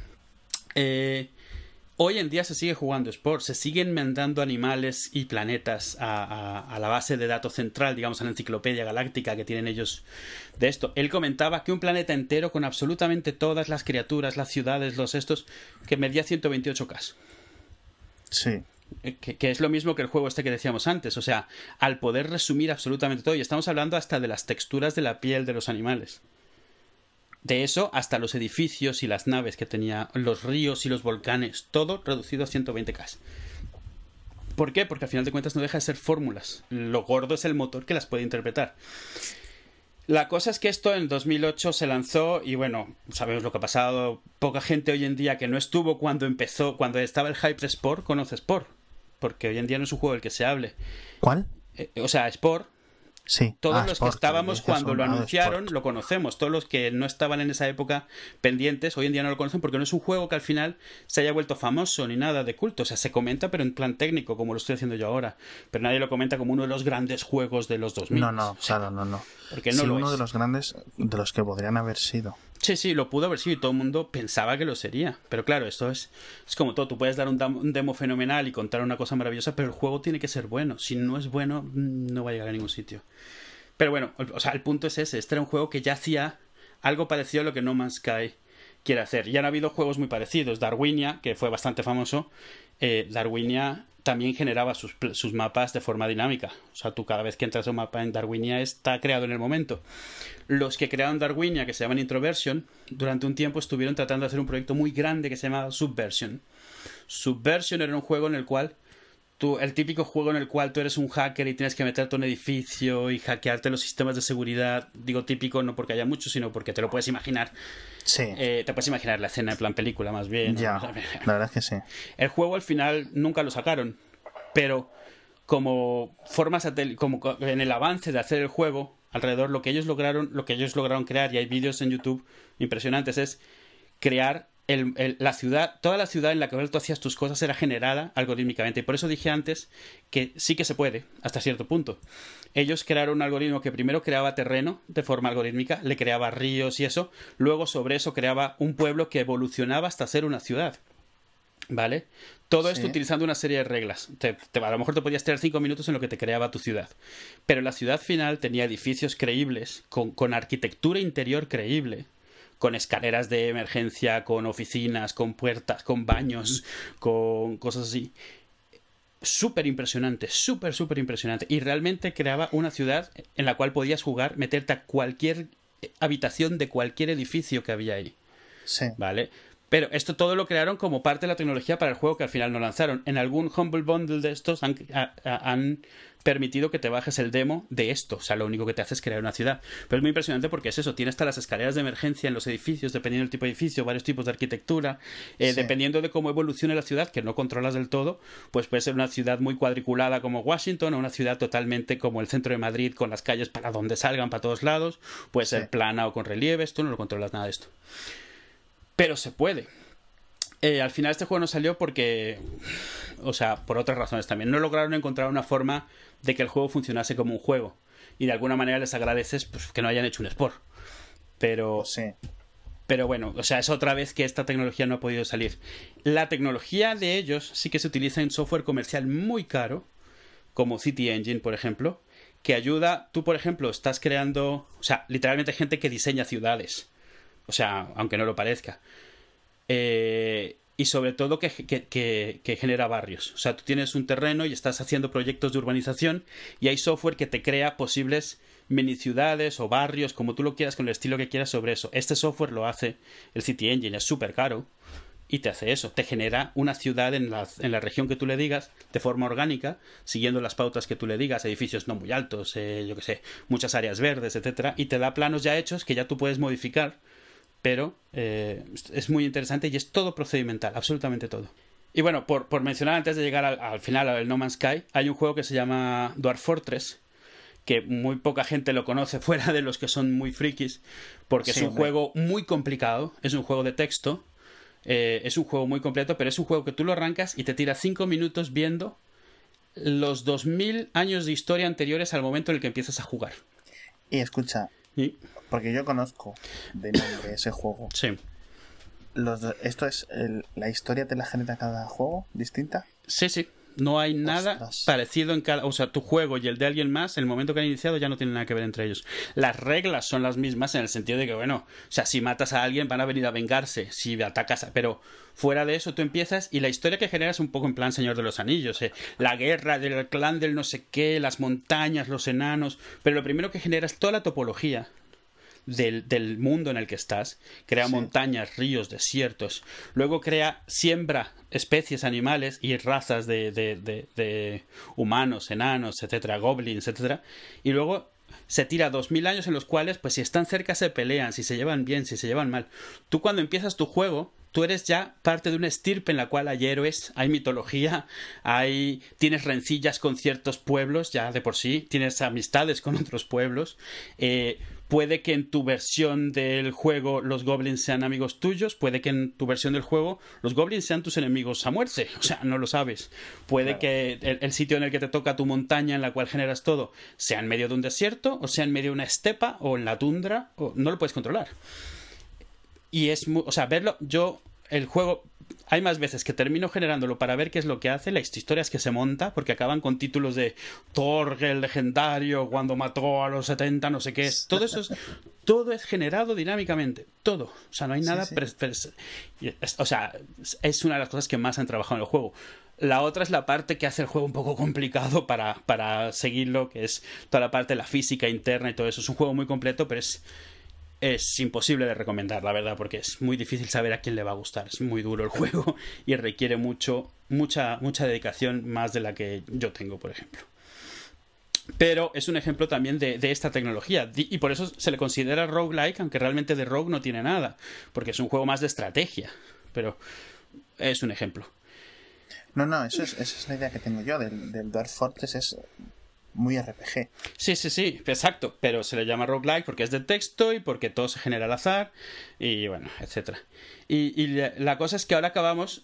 O sea, bueno, hay muchos juegos hoy en día que, generan cosas eh, para poder ser grandes de tamaño. O sea, Left 4 Dead, por ejemplo, eh, todas las misiones, todos los enemigos, eh, la forma en la que se generan las misiones es toda algorítmica, no está predefinida dependiendo de cómo estás jugando y de cómo se está dando tu juego, tu, entorno, te generan las misiones de una manera o de otra. La ah, yo creí que no, yo creí que tenían como unos puntos de salida. ¿Sabes? unos waypoints, etcétera. No, no, o sea, ese es, ese es eh, a ver, cada juego, lo que muchos juegos están adoptando o sea, no están adoptando, adoptan partes procedimentales, eso, en las partes en las cuales no puedes controlar o, quieres darle un poco de variedad, que el que llega hoy no sea lo mismo que su vecino cuando lo jugó o que el otro en internet, que haya un poco de variedad así. Hay el juego que hoy en día más gente reconocería como procedimental es Minecraft. Minecraft, tú cuando lo arrancas te genera una zona alrededor tuyo totalmente algorítmicamente. Y, e, y, las reglas tú las defines, puede tener más cavernas, puede tener más montañas, puede tener un tipo de clima. Exacto.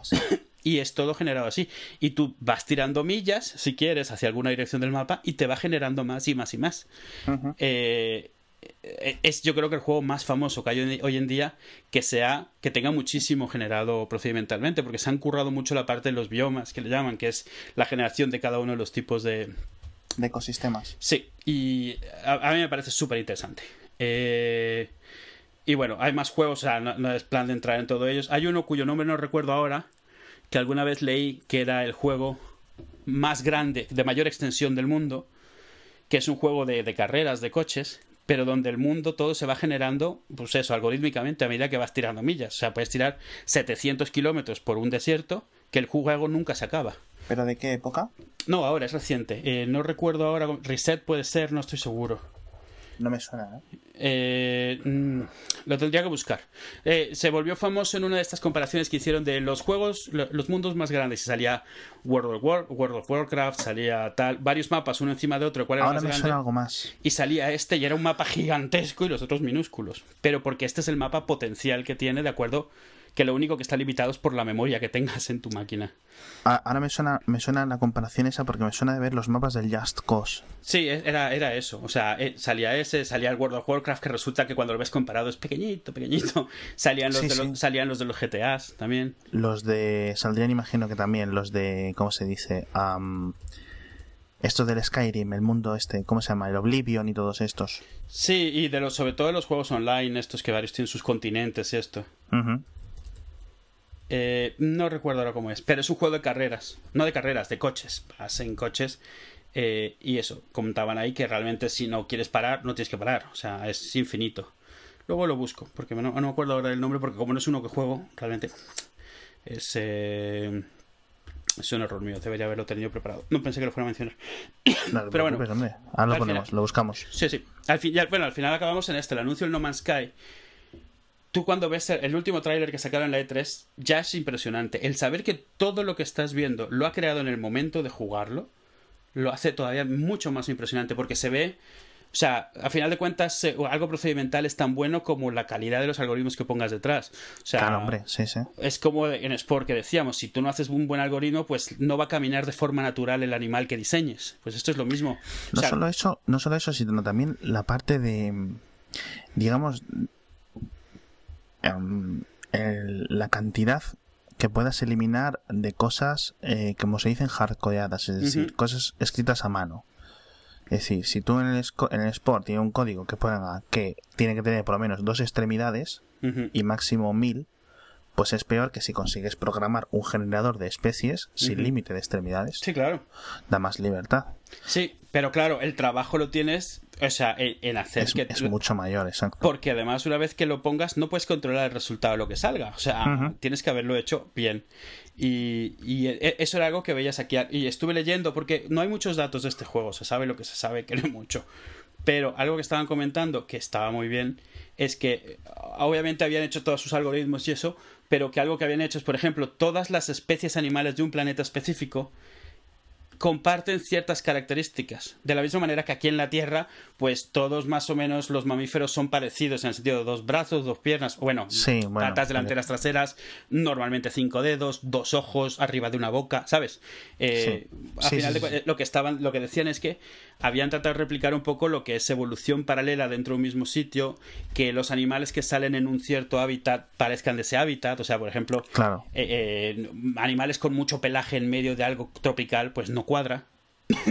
animales con mucha eh, muy flacos en algo nevado no cuadra cosas así no y, y se veía el demo es súper impresionante o sea además llama mucho la atención porque la nave la nave en la que tú vas está generada procedimentalmente. O sea hasta eso. O sea no hay nada en el, en el juego que no esté generado de esa manera. Y ellos decían que pasaba lo mismo que el tamaño de los de los ficheros de lo que resulta es tan pequeño que no es ningún problema para ellos guardar toda esa base de datos de todo ese universo descubierto porque no les ocupa casi nada y si es cierto que no tienen juego multijugador, realmente la carga en sus servidores es poca, es ir recibiendo eso, entradas de una Wikipedia, de una enciclopedia universal.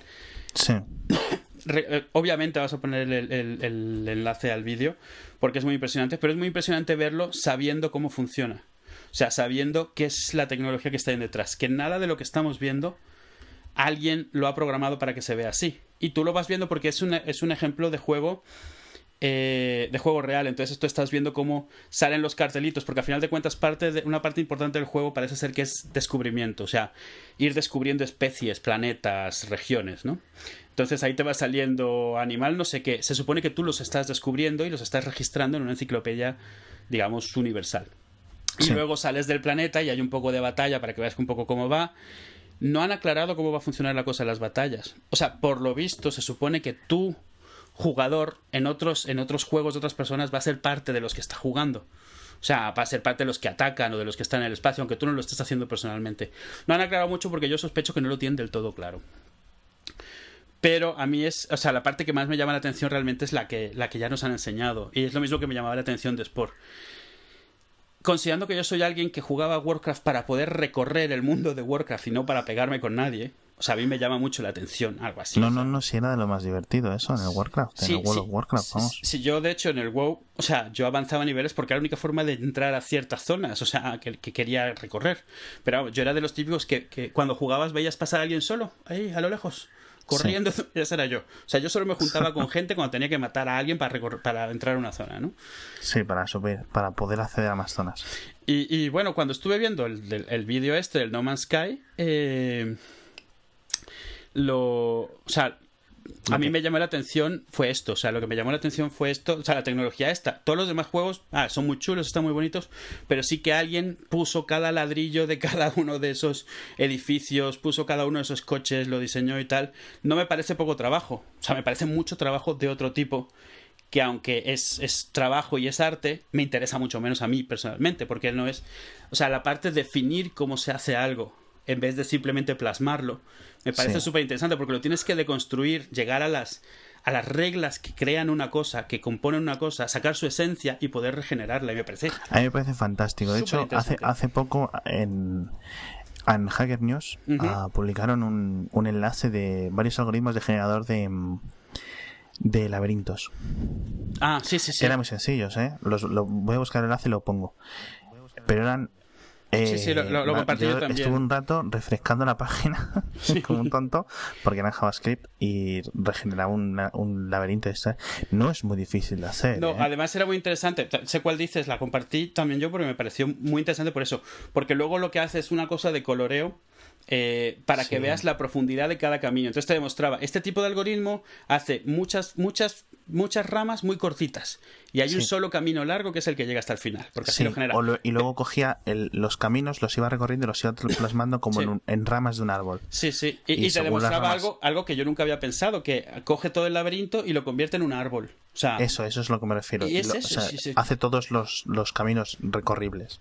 Ese está muy, ese lo metemos también, pues está muy bien. Porque además ese, ese es una web que lleva, lleva mucho tiempo haciendo animaciones y no decía de qué eran. Y finalmente ha sacado el post este y lo explica. Y es muy interesante porque explica también algoritmos de ordenación, que también es algo que me parece muy interesante comentar. Sí, sí, sí, porque es ese tipo de cosas que pasan y que no pensamos nunca en ellas. Y no pensamos que haya más de una forma de ordenar una cantidad de cosas que una pueda ser 20 veces más rápida que otra, pero solo si los datos son de cierto tipo o si vienen desordenados de cierta manera. Y este de los, de los, de los eh, laberintos era parecido. Te decía, en este tienes un montón de opciones, pero son muy cortas. En este otro tardas mucho más, pero cada uno de los caminos falsos es súper largo. O sea, te explica bien. Entonces lo que hizo fue colorear distancias y entonces veías que en uno se hacía como, una, como un arco iris, en otro se hacía como un caos de colores. Lo que te decía es cada. puede ser de cualquier tamaño, cualquier dirección. O sea, y, y veías cómo funcionaba el algoritmo. Muy, muy interesante. Tienes toda la razón. Y está muy bien ese. Sí, sí. Bueno, sigue, no, te molestes. Bueno, y al final me pareció que, este juego, sobre todo porque el demo es tan atractivo, el ver el vídeo, me pareció una buena forma eso de venir a comentar lo que es esto, porque lo vemos mucho todo el tiempo en, en, en, en computación y no nos damos cuenta. O sea, eso, las tipografías. Cuando vemos eh, lo, que, lo, que, lo que en imágenes se llama bitmaps, es por esto que se llama un bitmap. Y eh, cuando oímos de vectorial, es por eso que se llama vectorial. Y y oye, o sea, saber que funciona de formas tan diferentes te, te, te, hace entender por qué a veces una imagen se puede ver pixelada si la haces grande, pero otra no. Y, y, o sea, ¿qué es ilustración? Porque normalmente a la parte esta vectorial se le llama también ilustración. Es cuando estás en un programa y lo que estás haciendo son círculos degradados y cosas así, todo lo cual que internamente se está grabando como una fórmula, no como un, no como un dibujo. Sí. Eh, eso es lo que hace pues eso, que puedas agrandar o achicar una tipografía sin que nunca se vea mal, siempre se vea exactamente como se tiene que ver, igual en todos los tamaños, es exactamente esto, que nunca hay un dibujo de la tipografía. Ya hoy en día ya no existen tipografías en bitmap más que si las buscas específicamente para, para hacer algo. O sea, era muy famoso en Flickr, las, las letritas pequeñitas eran una tipografía en bitmap de 8, de 8 puntos, que además hizo Kotke, Jason Kotke. Ah, sí, sí. porque, porque a tamaños tan pequeños, una tipografía vectorial intenta meter el mismo detalle que en grande, porque obviamente no sabe qué hacer y entonces quedan muy borrosillas y tal. Entonces ahí sí que la tienes que hacer pixel por pixel, pero por un tema técnico de, visualización. Si quieres, sobre todo si quieres que se vea de cierta manera. No, es que claro, ahí necesitas Hombre, se puede hacer algorítmicamente. Sí, claro, sí. Por supuesto, pero. Claro, pero no queda optimizada. Y vas a Eh, acabar haciendo unas reglas muy concretas, Claro. con lo cual yo creo que acabas tardas antes. menos en hacer la tipografía. Sobre todo, si fueran infinitos caracteres, pues no, pero siendo veinti Sí, sí, era tantos así. más los números, más no sé qué, pues acabas pronto. Sí, su tipografía se llamaba Silk Screen y lo único que era es una tipografía para una terminal utilizando 8 puntos de alto, que no es nada. 8 puntos no es nada. Ocho puntos de alto es muy poquito, Sí, sí. es muy poquito. Y, y no sé, me pareció una buena excusa para hablar de eso porque a final de cuentas eso, eso lo vemos mucho, lo vemos cuando vimos música electrónica, no sabemos del todo lo que significa y muchas veces lo que Sí. significa es esto, es música generada electrónicamente a partir de una serie de reglas. Un sintetizador es lo que hace, MIDI, esto es lo que hace MIDI, eh, ¿sabes? Y, y sobre todo saber por qué es diferente en un JPG, que un JPG no lo puedes hacer del tamaño que quieras, la resolución en la que lo guardas, esa ya pasa a ser la máxima que puede tener jamás, mientras que en otro tipo de cosas eh, no es así. ¿Sabes? No, no, sí, a mí me parece flipante. De hecho, creo que ahora cuando cuando nos cuando acabemos de grabar, creo que me voy a abrir la el TextMate y voy a intentar hacer algo a ver si se me ocurre algo. Porque Pues, me eh, entrado el gusanillo totalmente. Es muy ¿eh? interesante. Te- de- del Krieger te recomiendo que te veas un vídeo. No te veas un vídeo, te veas dos minutos. De- sobre todo para ver lo que han metido en 96K. En 2004. O sea, no hoy en día, en 2004 que ya tiene. Ver lo que hace la demo. Cine. Una vez que entiendes que todo lo que está metiéndose son fórmulas, es muchísimo más impresionante y es muchísimo. O sea, eh, hay una nueva admiración por la gente porque son, son reales genios muy específicos y muy especializados.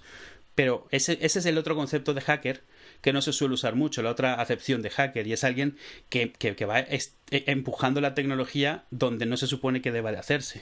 Y, este. Vamos, ah, y, y esta gente, además, ojo, que sigue trabajando con las limitaciones técnicas de los 80. A propósito, hace poco uno de ellos sacó el santo grial de 8088. Estamos hablando del primer PC que hubo, y era hacer animación en vídeo en pantalla completa Sí. considerando, o sea, el ¿En, un procesador. en, en ese procesador. Sí, obviamente las limitaciones por la tarjeta gráfica y tal eran las que eran. Él solo pudo usar 16 colores y cosas así. O sea, Pe- y solo tienes 30, 20, 320 píxeles de altura. Pero demostraba ahí lo que hacía, porque ¿qué pasa? Que un 8088 no tenía la capacidad de mandar vídeo a la velocidad necesaria, a 30 frames por segundo, a la pantalla. O sea, simplemente no podía. Y sin embargo, este lo ha logrado. Qué barbaridad. Lo ha logrado haciendo. Y además, estos son totalmente abiertos, explican todo lo que han hecho. Y este lo que hizo es que eh, tiene un algoritmo interno súper complejo que lo que hace es preprocesar el vídeo y entonces en no Nvidia se ve vídeo pantalla completo, pero realmente solo está enviando las diferencias eh, en cada momento de las. O sea, muy parecido a lo que es la compresión MPG a final de cuentas, Sí. pero hecho en un 8088, que tiene muchas narices. Y justo lo que usa, el vídeo que usa es unas escenas de la película de Tron, como tiene que ser para estas cosas. Y está bien. Y dice, lo puedes hacer a más, pero ya, o sea, a más solo lo podía hacer en blanco y negro. Entonces pone un vídeo de siluetas y tal, que se veían que, que dices, esto no lo puede hacer una máquina de 1979, ni, ni de. No, o sea, no, o sea, no. Está bastante bien. Eh, y eso, o sea, como, como- es, es como el día de lo de los emuladores. Hay, hay conceptos que me parece que no está de más comentar. Y bueno, si encuentro una excusa para hacerlo, algún día quiero hablar de, de compresión y tal, porque me parece interesante y la gente, a final de cuentas, si entiende un poquito más cómo funcionan por detrás, Yo creo dejan de ser con- misterios. yo creo que simplemente ya de Minecraft sacarías un capítulo. Sí, no, sin duda, o sea, sin Pero duda. bueno, hablando de más cosas que tiene Minecraft y tal, pero vamos, sí. Sí, sí, claro, no, no, sin duda. Y eso, o sea, mucha, o sea, pensar en cómo lo está haciendo, a lo mejor no lo habías pensado y dices, hombre, pues mira, es interesante y hay mucho más atrás y saber de qué viene. No, no, no significa que te pongas a jugar Elite o River Ride o lo que sea, pero saber de cuándo viene y yo qué sé. A, mí me parecen cosas muy interesantes. No, no, yo porque ahora, por ejemplo, he estado viendo vídeos de River Ride Sí, y si ese, eh, eh, o sea, está claro que eso es la semilla de muchos, muchos, muchos Es- juegos. sí, es- a ver, es un runner. En su época no lo llamaban un runner, pero literalmente el contador, el score, es distancia. O sea, es distancia, tal cual. O sea, como en el Temple Run hoy en día. Es distancia. Y durante mucho tiempo fue el único. Porque el resto, o sea, no se sabía cómo lo habían hecho. Y el resto de programadores no se les ocurría cómo poder hacerlo. O sea, años después se supo cómo es que estaba hecho porque ya en libros y documentación, cuando ya no era importante guardar el secreto, pero durante mucho tiempo fue un secreto, o sea, de, de- de- de- de- confidencial, porque fue además un juego súper exitoso. Yo lo tuve y lo jugué, le jugué kilómetros y kilómetros a ese juego. y y súper bien. Y pues ya, eso, es- eso era lo que quería hablar, de procedimental, declarativo. Y bueno, eh, y me parece interesante que a final de cuentas se parece mucho a la forma en la cual también guardamos ciertos tipos de, de conceptos en nuestra cabeza, ciertos tipos de memoria y conocimiento, porque se llaman igual, se llama igual la forma de guardarlo. Y eso es, está bien, porque estamos reflejando a final de cuentas la forma en la que podemos hacer las cosas. Y como estamos haciendo una vuelta a eso, que es lo que tuvimos al principio, en su momento dejamos de hacerlo porque ya no teníamos limitaciones de espacio y ahora otra vez las tenemos, pero porque queremos hacer cosas más grandes todavía de lo que podemos hacer con la base de recursos que tenemos, pues mira, saber que está ahí, está bien. Y eso es... Todo por hoy. Todo por hoy, yo creo. Vamos, me parece Bien, ya debo tenerle las orejas quemadas a la gente derritiéndose, diciendo por favor termina ya de poner la musiquita. Y bueno, y ya está. Muy eh, interesante. Hemos hecho un año ya. Sí, acabamos de cumplir un año. ¿Año eh, y un mes o sí? Sí, más o menos. Sí, más o menos, sí, un año y un mes. Este eh, sería el episodio 29. Nunca sabemos, pero sí. Que ya son 28 más de los que pensamos que íbamos a hacer. Definitivamente.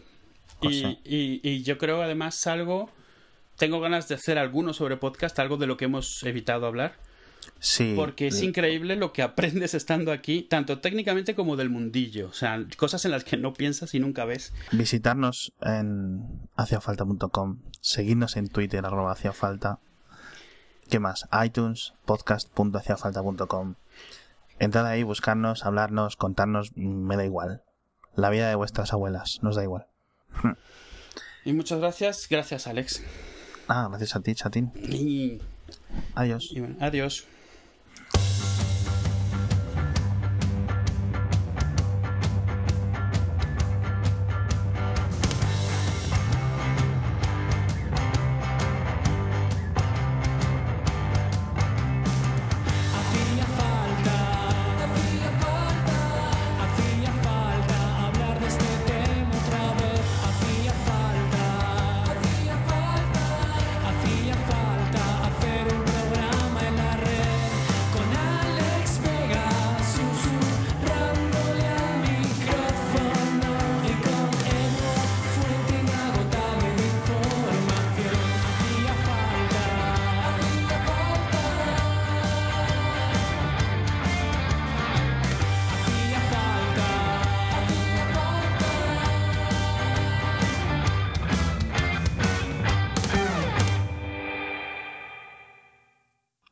Quisiera tener, claro que no tienes un millón, pero ni tienes un millón ni tienes un montón, porque eres un loser.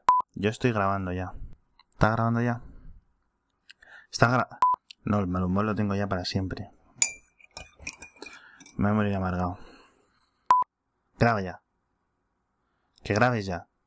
Cago en Dios, Eduardo, graba ya. Al próximo que vuelva a decir que no se me oye, voy a su casa y le corto la garganta, le corto el pescuezo esto, esto, esta forma de, de, atraer a gente te la han enseñado en la escuela de marketing, ¿no? Sí. En, en Stanford. esto, esto, funciona muy bien, además. Sí. ¿Estás grabando ya?